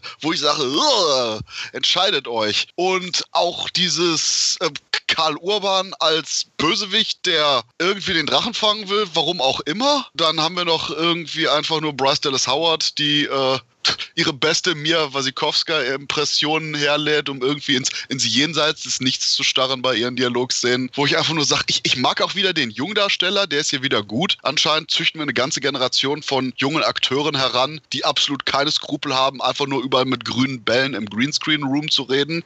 Ob das jetzt hier erst Dschungelbook war oder eben Elliot der Drache. Das ist der Film, wo ich meine, das wirkt alles so ein bisschen DTV-mäßig. Klar, oh. das Budget von 65 Millionen Dollar ist, ist deutlich deutlich mehr als DTV. Aber es ist einfach nur dieses, ja, wir haben hier so den, die drei Schauplätze, wir, wir haben so das eine CGI-Tier. Ganz im Ernst, das hätte man als TV-Film machen können und nur die Effekte wären schlechter geworden. Aber das hätte doch nicht mal irgendwas von dem Charme beraubt. Ich weiß nicht, ob du für eine TV-Produktion Bryce Dallas Howard und Robert Redford bekommen hättest. Wahrscheinlich wäre der Film dann besser geworden. Und ja. das ist einfach nur der Punkt, wo ich sage, es ist so Larifari. Es ist wirklich nicht so übel, dass ich den Film nicht mögen würde oder hassen könnte. Das ist einfach nur auch dieses Schulterzuck. Ach, bitte, bitte lass uns doch einfach nur das farbenfrohe Musical, Song and Dance, Happiness-Feeling vom Original haben, anstatt diesem kompletten Bla von der pseudo-realistischeren Neuinterpretation über den unsichtbaren Drachen. Oh, soll ich mich outen? Soll ich mich mal outen? Immer. Ich habe zweimal den Film angefangen und nicht zu Ende geguckt. Nein! es ging nicht. Also das erste Mal war es im Flieger und da habe ich gemerkt, okay, nee, ich bin nicht in Stimmung. Ich brauche jetzt irgendwas Actionreiches, gerade wenn man einen Langstreckenflug hat. Ich brauche da normalerweise immer irgendwie was ziemlich Gutes, entweder was einen richtig emotional weghaut oder was super Spannendes. Und ich habe dann abgebrochen, weil ich mir dachte, nee, du musst was anderes schauen. Und das zweite Mal war tatsächlich zu Hause, wo er neu auf Netflix rauskam. Und da habe ich ihn tatsächlich auch wieder an derselben Stelle wieder abgebrochen, so grob nach so 20 Minuten, weil ich, ich weiß nicht, ich konnte irgendwie da gar nicht reingehen. Also ich, ich werde ihn auf jeden Fall mal komplett schauen, das auf alle Fälle. Aber ich liebe die Songs von Elliot, das Schmunzelmonster, total. Super geil. Ich, ich konnte die früher als Kind auswendig mitsingen. Aber de, zu dem Film habe ich nicht so den größten Zugang. Also ich fand den immer so ein bisschen weird. Der ist schon ganz schön weird. Also wenn man sich das mal überlegt, der ist schon echt ziemlich, ziemlich freaky irgendwie für, für Disney und die damalige Zeit, ja. Aber es war nicht einer meiner Lieblings-Disneys und äh, nicht ein Film, den ich jetzt wirklich extrem abgefeiert habe. Deswegen hat mich jetzt auch die Realverfilmung nicht so gehypt, wo ich sage, oh Gott, muss ich sofort sehen. Und dementsprechend habe ich da jetzt auch noch nicht so den Zugang zu dem Realfilm gefunden. Ich werde ihn auf jeden Fall mir mal ganz anschauen, aber wo ich dir zustimmen muss, ist das Design von Elliot. Als ich das erste Mal Elliot gesehen habe, dachte ich mir, was? Okay, ihr habt Elliot nur so plüschig gemacht, damit ihr Plüschtiere verkaufen könnt, damit die richtig schön kuschelig aussehen. Nur deswegen habt ihr das gemacht, damit man so schöne Bürzel und so dran machen kann. Weil ich konnte es auch nicht verstehen, wie sehr man dieses Design verändert hat. Weil ich fand das alte Design schon relativ cool. Klar muss man es weiterentwickeln für einen Realfilm, ganz klar. Aber es ist so, wie du sagst, man hat den alten Elliot genommen und irgendwas Neues, Echtes, aber man weiß nicht, was für ein Tiergemisch da drin steckt und das alles zusammengewürfelt. Und das ist so, es lässt mich auch mit einem Fragezeichen so ein bisschen zurück. Ich glaube nicht, dass man sich damit einen Gefallen getan hat. Gut, dann äh, haben wir, glaube ich, hier den Film mit den am meisten auseinandergehenden Meinungen, denn von den Filmen, die wir heute gezielt besprechen, also nicht die Sachen, die wir eventuell nur als Vergleiche genommen haben, sondern die Filme, weswegen wir uns hier getroffen haben, ist das mein Favorit. Oha. Ja, nochmal ein winzig kleines bisschen über Cinderella, denn mich hat er wirklich komplett verzaubert. Ich finde, das ist einer der Filme, die beweisen, warum Disney gerne in seinem alten Archiv rumstöbern kann und warum das eben nicht kommerzielles Denken ist und komm, wir hauen einfach dasselbe nochmal raus und wir drehen nur ein paar Stellschrauben, damit keiner meckert, sondern das ist halt wirklich so, wir, wir, wir laden junge, vielversprechende Filmschaffende ein und sagen, willst du mit deinem Style irgendwas hiervon machen? Und bitteschön. Und natürlich ist es immer so ein bisschen die Frage, wie sehr ist es PR-Gewäsch und wie viel nicht. Aber da das Interview mit einem relativ großen Abstand zum Film stattfand, bin ich da guter Dinge. Angeblich hat David Lowery, der Regisseur, der ja auch unter anderem danach A Ghost Story gemacht hat, äh, nahezu freies Geleit bekommen. Es hieß, es muss weiterhin halt eine Geschichte sein über einen Jungen und seinen Drachen und es muss familienfreundlich bleiben. Und ansonsten mach, was du willst. Und deswegen ergänzt das sehr gut, denn der alte Elliot verschwindet ja nicht dadurch. Deswegen, wer das äh, Musical sehen will, kann das ja immer noch tun. Aber wer einfach mal sagen will, was kann man noch aus einem Waisenjungen und seinen Drachen drehen, hat halt hier eine ganz andere Antwort. Es hat halt wirklich, für mich ist das so ein, ein wunderschöne Synergie aus Disney-Zauber und äh, Indie-Märchen. Und du hast halt hier teilweise die Disney-hafteren Elemente, du hast aber auch teilweise einfach dieses Indie-Filmer macht halt jetzt weiterhin in seinem äh, ruhigen, ernsten Ton verfasst, aber dieses Mal geht es halt nicht um Sex und Mord und sonst was um Steuerhinterziehung, sondern hier geht es halt um etwas, womit Kinder mitfiebern können und auch gerne dürfen. Ich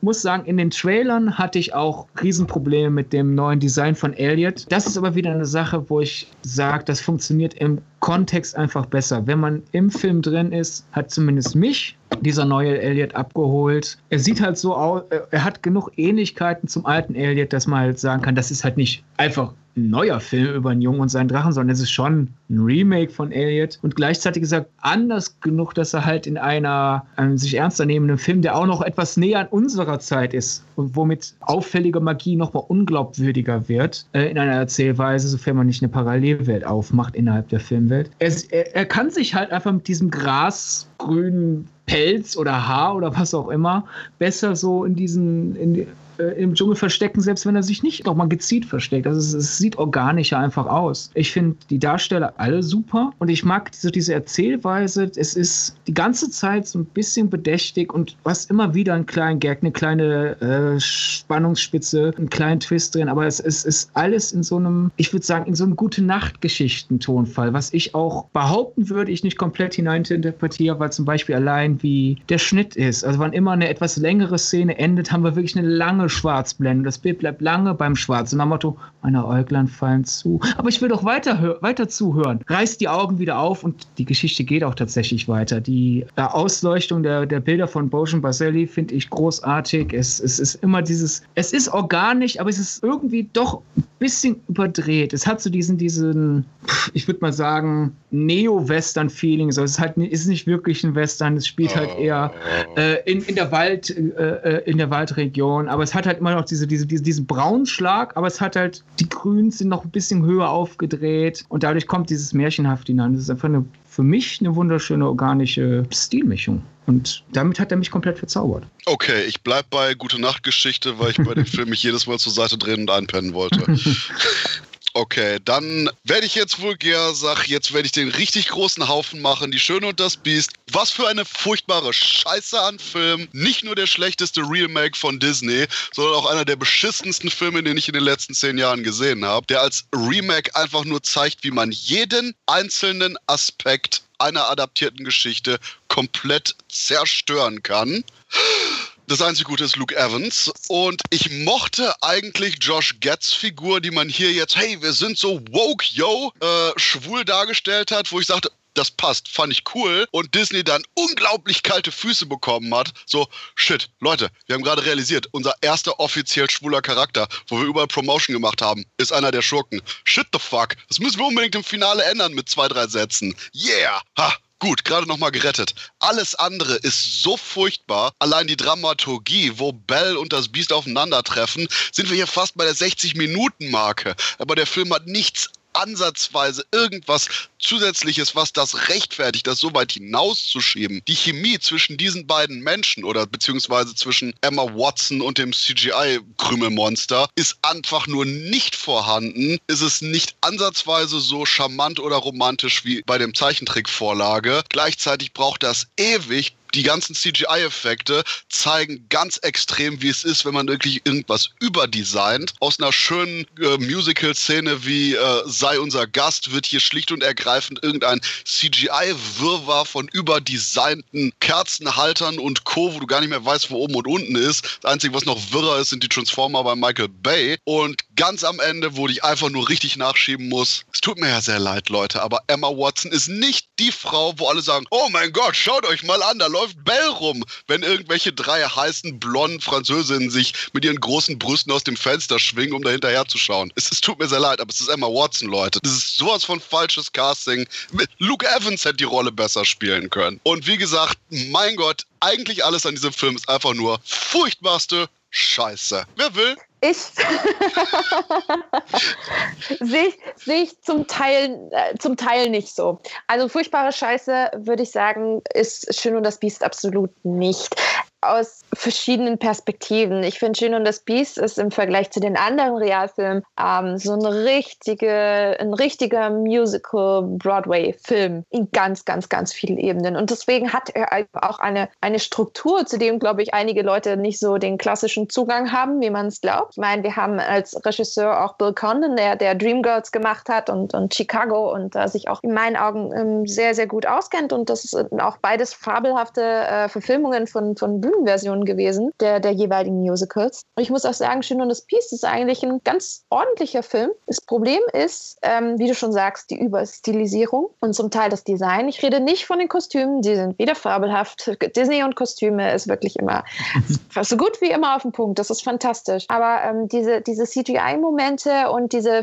verrückten Stile, die da aufeinander clashen. Mal hat man so diese, diese französische Landidylle, dann dieses krasse Barocke, dann dieses leicht Gothic-Elemente. Gut, das ist mir ein bisschen too much gewesen. Ich glaube, da hätte, wäre weniger mehr gewesen. Ich finde das Design der CGI-Charaktere sehr schlecht. Da war ich super traurig. Madame Potin und Tassilo, was haben sie denn da draus gemacht? Da, da, da muss ich sagen, nee, das, das war nicht so in Ordnung. Aber ich kann mich erinnern, ich war damals auch mit meiner besten Freundin drin und wir saßen davor vor dem Kino zusammen im Restaurant und haben gesagt, okay, also entweder wird das jetzt ein richtiger Totalausfall oder es wird gut. Und wir sind rausgegangen, haben uns angeguckt und haben gesagt, okay, ja, ist gut. Und meine beste Freundin ist auch mal sehr, sehr kritisch. Und wir haben auch gesagt, hey, es ist eigentlich nett, weil es ist unterhaltsam, es ist schön, die Szenen, die Musical-Szenen sind on top. Ich meine, hallo, die Gasthaus-Szene mit Gaston. Luke Evans ist ein göttlicher Gaston, der wunderbar singt, der wirklich die Rolle extrem cool ausfüllt. Wir haben Josh Gad. Josh Gad, ich liebe Josh Gad, der absolute, er ist nicht nur nicht nur witzig, er ist ein guter Comedian, nein, er ist auch ein super Musical-Darsteller. Wer einmal Book of Mormon mit ihm zumindest gehört hat, weiß ganz genau, wovon ich spreche. Das ist wirklich sehr, sehr toll. Wo ich aber ein bisschen skeptisch war, war, wie du schon gesagt hast, Emma Watson. Emma Watson ist auch, und es ist lustig, ich hatte die Diskussion erst. Ich hatte sie erst mit einer Freundin vor drei Wochen. Und wir haben beide darüber, wir waren uns beide einig, dass sie genau dasselbe gesagt haben. Ja, und wir sind, wir sind Frauen, aber für mich ist Belle wie schon im Animationsfilm. Man muss sich das Design angucken, ihre, ihre Zeichnungen, ihre Gesichtszüge. Sie hat wunderschöne Lippen, dunkle Augen. Das ist eine Dorfschönheit, die zwar immer abgestempelt wird, dass sie, dass sie ein bisschen weird ist, ein bisschen seltsam, anders als andere, ne? allein schon aufgrund äh, des, des verrückten, kauzigen Vaters. Und die haben doch alles ja komisch, ne? nicht so Mainstream. Aber sie ist hübsch sie ist schön. Und ich finde zwar, hier hat Disney sich nicht unbedingt einen Gefallen getan, indem man gesagt hat, oh, wir gehen mal in eine andere Richtung. Wir definieren schön mal anders, indem man das anders schön nimmt. Ne? So dieses schön. So, weißt du, so, so glaube ich, hat man das interpretiert. Wie sieht denn heutzutage eine Schönheit aus? Ne? Ich habe der letzte Harry Potter und der Feuerkelch gesehen. Und da gibt es die Szene, wo Emma Watson in diesem Kleid herunterschreitet zu Viktor Krumm vor dieser großen Ballszene. Und da habe ich mir gedacht, okay, die Produzenten von Schön und das Biest Disney hat diesen Film gesehen und dachte sich, das könnte unsere Belle sein. So schön, wie die die Treppe runterkommt, das ist ja fast wie Belle. Und dann, ich glaube, genauso muss es gewesen sein. Mann, das kann ich mir nicht vorstellen. Aber mein Gott, also für mich ist Emma Watson hübsch. Für mich ist sie eine, eine kluge, intelligente Frau, die für sehr, sehr viele Werte steht. Aber sie ist keine Belle. Und das merkt man auch im Gesang. Es ist leicht autotunige, uh, leicht, hm, weiß ich nicht, weiß ich nicht. Aber im Großen und Ganzen war es doch eigentlich ein recht netter, süßer Film, der durchaus ein paar schöne Momente hatte. Kevin Klein, sag ich nur. Das hätte ich mir sogar ein bisschen ausgebaut mehr ausgebaut gewünscht, weil ich fand seine Rolle und sein, sein Song vor allem am Anfang doch eigentlich ziemlich schön, ja. Ich, ich hätte echt nicht gedacht, dass wir uns äh, bei Emma Watson einig werden. Also ich will jetzt gar nicht auf den äußerlichen Part eingehen, weil ich kenne sehr viele Leute, die Emma Watson eben sehr wohl zuschreiben würden, dass sie die schönste im ganzen Dorf ist. Deswegen, das klammern wir jetzt einfach mal aus, weil ich glaube, das ist zu einem großen Teil Geschmacksfrage. Ja, das Aber ist von mir absolut objektiv gewesen, Sidney. Natürlich, ich weiß, dir ist, wenn du, ich weiß, Christoph, wenn du Frauen optisch bewertest, hat das höchstwissenschaftliche Maßstäbe, die du dir selber ausgedacht hast. Alles in Ordnung. Nee, aber, Nein, aber als Frau, ich als Frau sage hier genau dasselbe. Hallo, also für mich ja. ist das, wenn ich, wenn ich an eine dunkle Schönheit denke, ist es für mich Gal Gadot, ganz klar. Ne? Also Wonder Woman, ich meine, ich saß im, ich kann mich noch erinnern, ich saß im Kino und ich habe ihr Gesicht auf dieser großen Leinwand als Frau gesehen, dachte mir, meine Güte, wie schön kann jemand aussehen. Das ist so unfassbar. Und für mich ist sowas eher Belle. Also nicht Gal Gadot, dafür ist sie einfach zu alt und so noch zu sexy, aber, aber es ist schon mehr, weiß ich nicht, mir schon ein bisschen mehr, mehr, mehr Weiblichkeit einfach gewünscht. Aber ja. da gehe ich auch noch rein und sage einfach nur, Emma Watson ist unglaublich spröde. Das hat zu Hermine wunderbar gepasst. Ja. Aber eben Belle ist diese eigentlich lebenslustige, neugierige, mutige und Emma Watson sieht, sieht einfach nur quasi irgendwie jenseits von den Dreharbeiten ihre nächste politische Rede im Kopf und ist auf Autopilot auf irgendeinem Greenscreen, wo ich auch sage so, nee, nee, da, da muss viel mehr Charme, viel mehr Lebenslust drin sein, als dieses, ja, wie du schon sagtest, autogetunte irgendwas Monster, das man da hingestellt hat. Wegen dem Stichwort Spröde wollte ich halt zum Schauspiel, weil äh, ich weiß, es, es gibt ja auch bei vielen Emma Watson-Filmen äh, positive Kritik, was dem Schauspiel angeht, aber ich konnte mich dem nie anschließen. Ich glaube, den einzigen Film, wo ich sie nicht schlecht fand in ihrer Performance, war The Blind, äh, The, The Bling Ring. Da fand ich sie nicht störend. Das war das Beste, was sie bisher bei mir zustande gebracht. Und das ist auch keine Frage der Antipathie, denn dass sie sich halt äh, so sehr politisch einsetzt, finde ich sehr sympathisch. Auch wenn ich Interviews mit ihr sehe, denke ich immer, die scheint eine richtig gute Interviewpartnerin zu sein. Super. Also scheint ein super Mensch zu sein. Aber im Schauspiel, irgendwie kommt ihr Schauspiel bei mir nie an. Es ist immer so dieses hölzerne oder spröde, so, hm, ja, jetzt aber bewege ich mich nach links, jetzt bewege ich mich nach rechts. Und das schadet natürlich dem Schön des Biest Realfilm. Der, der, Punkt ist einfach nur genau das, was du meintest. Sie, sie wirkt auch bei ihren politischen Reden mit, mit viel mehr Inbrunst und Leidenschaft als bei jeder Szene von Die Schön und das Biest. Ja,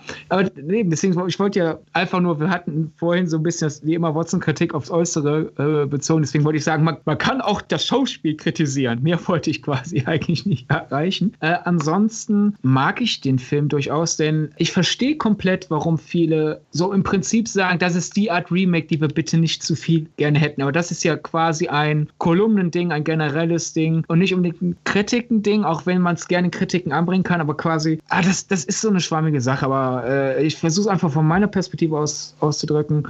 Diese sehr nahen Adaption, die halt quasi den Trickfilm nehmen und erweitern muss man in meinen Augen sehr gezielt aussuchen, basierend darauf, was das für eine Story ist. Das ist analog halt zum Beispiel zu den Disney-Bühnenmusicals, ein bisschen um in die Argumentationsschienen zu gehen, die Bianca hatte. Es gibt Disney-Animationsfilme, die siehst du und du denkst, das könnte als Bühnenmusical super funktionieren. Es gibt welche, wo du das nicht denkst. Äh, Riesenunterschied äh, zum Beispiel halt König der Löwen versus Ariel.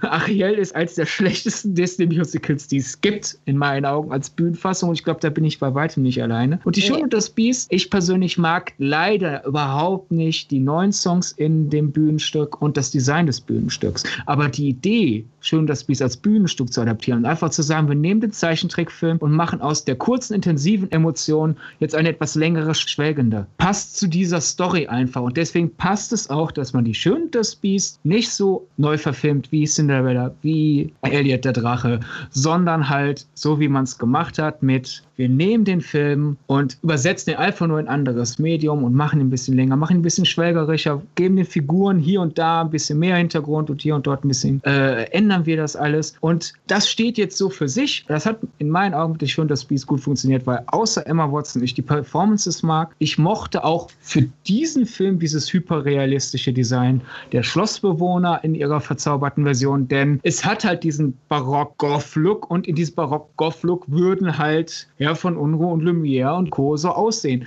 Ja, die sehen hässlicher aus als ihre Zeichentrick-Pendants. Ich würde mir eher ein Zeichentrick-Lumière-Merchandise äh, ins äh, Haus stellen, als ein äh, Realfilm-Lumière. Aber, das könnte man ja wiederum sagen, seht ihr, Disney ist nicht nur auf Kommerz aus, weil sie die, die Figuren nicht so designt haben, dass man sie sich unbedingt kaufen will. Mm. Auch Madame Petit.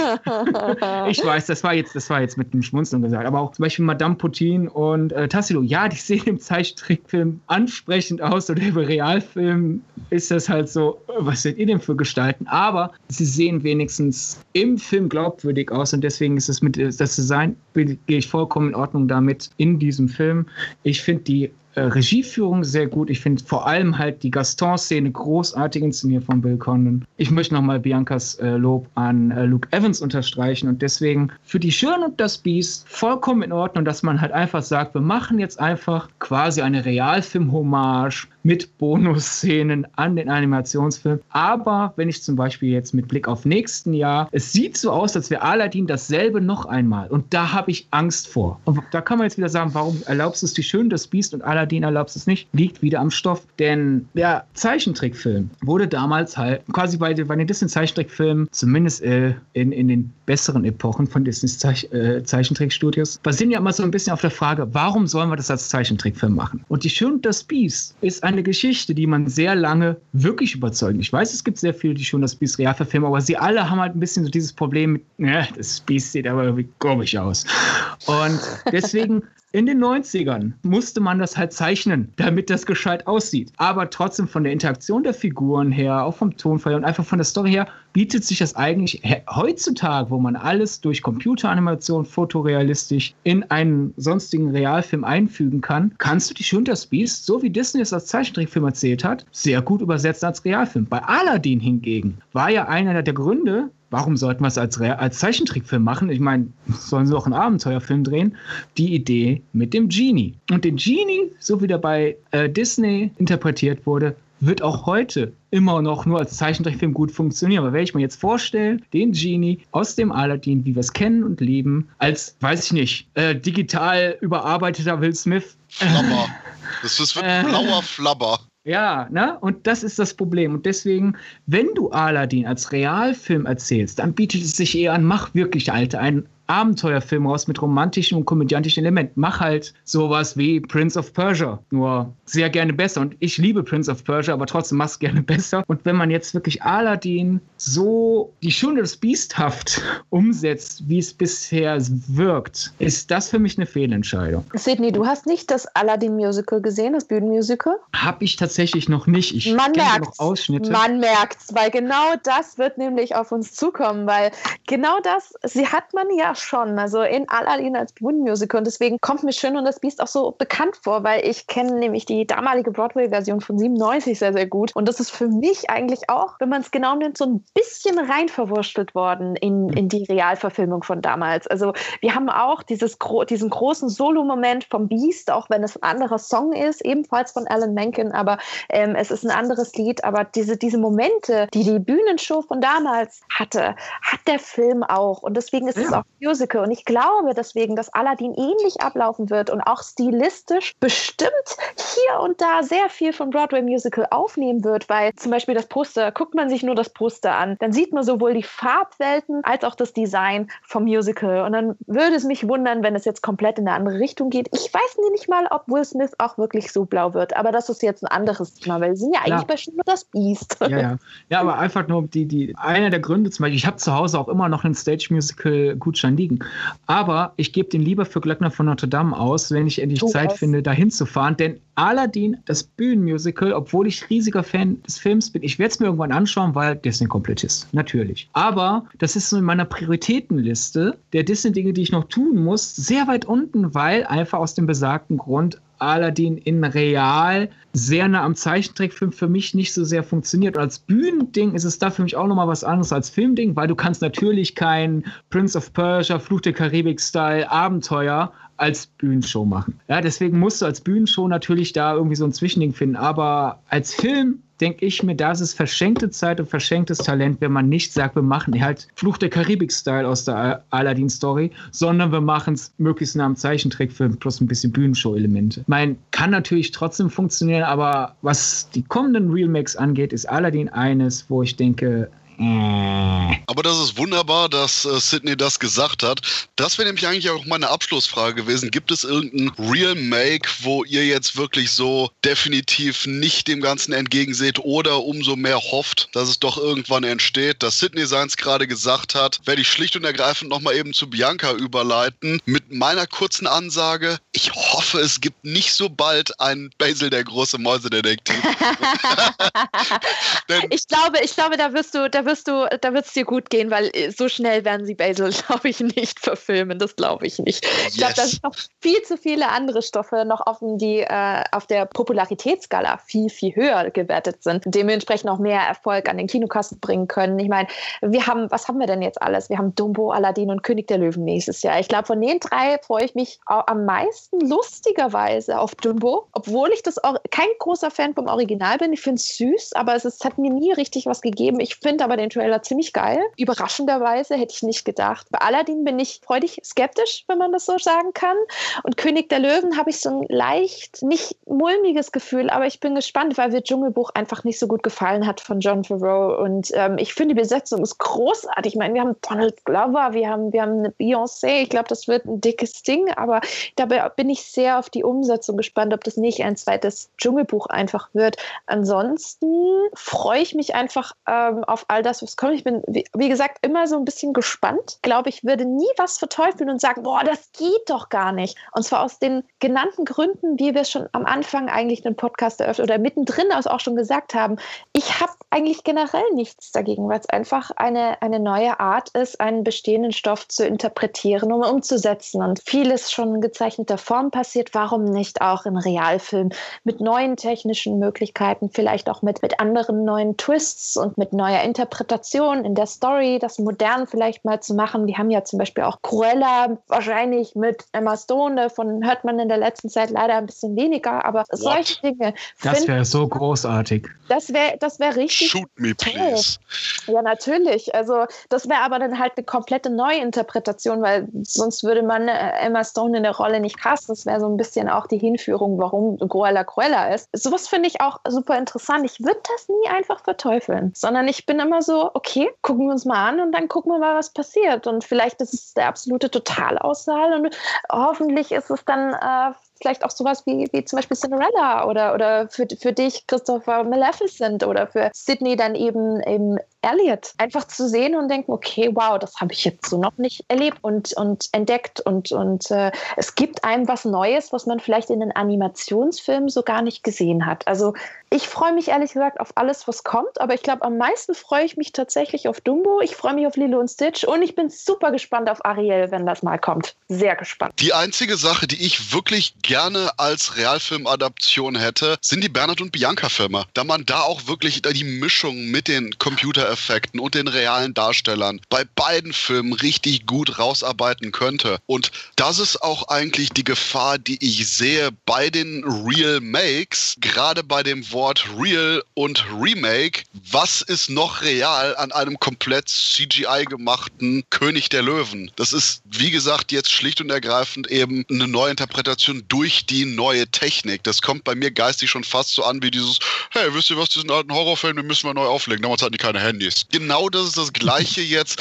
Warum der Sprung von wirklich wunderbarem Gezeichneten zu immer und leider immer, das ist was, wo man das Wort wirklich benutzen kann, immer seelenloser aussehenden Computereffekten. Der Punkt ist nicht, dass Computereffekte irgendwie weniger aufwendig sind, ganz im Gegenteil teilweise. Aber das Problem ist einfach nur, dass man diese wirklich handgemachte ekelhafte, teilweise regelrecht physisch spürbare Qualität einfach nicht dabei hat. Und gerade dieses ultra glatte und eben aus dem Rechner, aus dem binären Zahlensystem irgendwie stammende irgendwas dann serviert bekommt. Und ich es gerade wirklich schon regelrecht als gesellschaftlich-soziales Phänomen erschreckend finde, dass man jetzt nicht quasi einfach nur, wie Disney das oft gemacht hat, die Zeichentrickfilme vielleicht groß neu aufführt, sondern eben das Ganze eben mit CGI neu ins Kino bringt, wo ich sage, es kann wahrscheinlich gut werden, aber gerade diesen Charme der Zeichentricksachen wird es kaum erreichen können. Und für mich war dabei eben ein extremes Beispiel Die Schöne und das Biest. Und ich hadere wirklich damit, warum überhaupt König der Löwen gemacht wird. Denn es ist so oder so ein Trickfilm. Nur die Art des Tricks unterscheidet sich. Ja, ja das leitet über, wenn, wenn Bianca die aus dem nächsten Jahr durchging. Aus den genannten Gründen bin ich bei Aladdin skeptisch, aber Besetzung klingt gut und Guy Ritchie kann Spaß machen. Deswegen vielleicht wird es doch ein bisschen freier vom Animationsfilm sein, als ich vorhin befürchtet habe. Deswegen Aladdin ist bei mir, was die im nächsten Jahr angeht, in der Mitte. Dumbo freue ich mich auch am meisten drauf, weil ich denke, Tim Burton und Zirkus, das hat schon mal funktioniert, vielleicht funktioniert es nochmal. Und die Besetzung ist großartig bei dem Film. Und der Film, auf den ich wirklich überhaupt keine Lust habe, ist halt The Lion King. Ich werde bei jedem Film, ist es so, sobald halt der Kinobesuch ansteht, gehe ich blank rein, weil ich denke, warum sollte ich da reingehen und hoffen, dass ich jetzt schlechte Zeit habe? Das ist doch Schwachsinn. Deswegen ja, ich werde ihm natürlich seine faire Chance geben. Aber die Karten sind sehr schlecht gemischt in meinen Augen. Ich finde John Favreau als Regisseur extrem überschätzt und halt einfach die Ankündigung eines fotorealistischen Dschungelbuch-Abklatsches mit Löwen ist für mich nicht attraktiv. Dann auf die 23 waren ja alle so begeistert davon, dass man halt einfach die, der ewige Kreissequenz laut manchen äh, äh, Stimmen nahezu eins zu eins einfach fotorealistisch kopiert hat, wo ich halt einfach denke, warum? Als Technikdemo? Meinetwegen, aber jetzt als künstlerisches Element, hä? Das ist kein, das, nein, das, nee, verstehe ich nicht. Deswegen bin ich momentan sehr abgetan. Und was deine generelle Frage angeht, Christoph, worauf freue ich mich? Was sollte man machen? Was sollte man auf gar keinen Fall machen? An sich, um äh, jetzt nicht zu viel von Bianca zu wiederholen, an sich bin ich, wie eingangs ja auch gesagt, offen, weil man kann ja, es kann ja immer was Gutes bei rauskommen, aber es gibt Ankündigungen, wo ich mit den Augen gerollt habe. Kann sich dann ja immer noch ändern aufgrund der beteiligten Leute oder wenn ich die ersten Bilder sehe. Aber jetzt zum Beispiel bei Lilo und Stitch denke ich, warum? Also da habe ich bei der Ankündigung mit den Augen gerollt und dachte, mal gucken, was kommt. Kann sich natürlich noch ändern. Hingegen jetzt Ariel, aufgrund der Namen, die immer wieder spekuliert werden, bin ich durchaus heiß drauf, das zu sehen. Und von den Sachen, die es gibt, ich meine, wenn du die Frage so offen stellst, musst du damit rechnen, so eine Antwort zu bekommen. Also ich wäre sehr dagegen, Christoph, wenn drei Caballeros ein Remake bekommt. Ein, Foto, ein fotorealistischer Donald Duck, José und Pachito.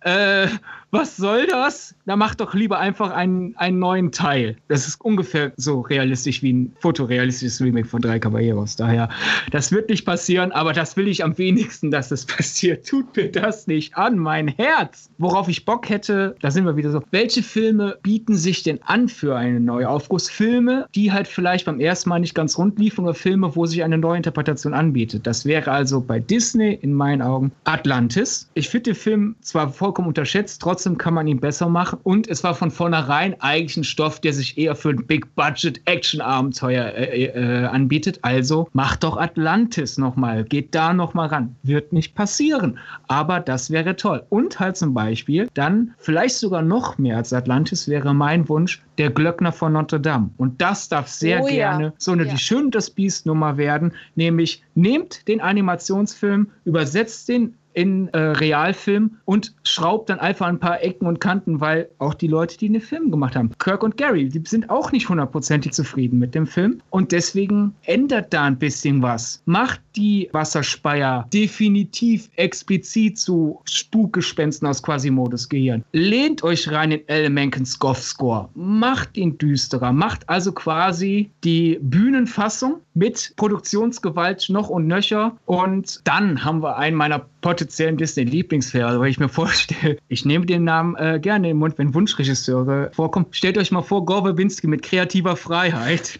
Gore Verbinski. von Notre Dame. Das ist ja eine Überraschung, dass du ja. den Namen jetzt schon wieder nennst. Das ist ja unfassbar. Wer hätte das gedacht? Aber mal ganz im Ernst, ich meine, wow. der geht, der geht auf Promotouren und sagt, bei, bei Promotour bei Disney-Filmen und sagt, ja, mein Job ist es, Disney Angst zu machen. Wenn der Mann Glöckner von Notre Dame umsetzt und ihn niemand reinfuscht, das wird gut. Darauf hätte ich Bock. Aber das ist meiner Meinung nach auch ein wunderschöner Endsatz, denn es gibt eigentlich immer einen guten Grund dafür, den wunderbaren Höllenfeuer-Song aus Glöckner von Notre Dame zu ja. hören. Ja. Ich würde mich freuen zu sehen, dass Disney quasi heutzutage immer noch den Mumm hat, das so durchzuziehen. Aber wie gesagt, liebe Zuhörerinnen und Zuhörer, danke, dass ihr mit uns jetzt quasi die Reise durch die Disney Remakes gemacht habt. Schreibt uns gerne, wie euch jetzt vielleicht der etwas ja, softere, etwas mehr Disney-hafte Touch von der Episode gefallen hat. Und ja, da wir das Ganze vor Weihnachten machen, wünschen wir jetzt frohe Weihnachten, Leute! Frohe Weihnachten! Frohe Weihnachten! Das war wunderbar enthusiastisch und deswegen, Leute,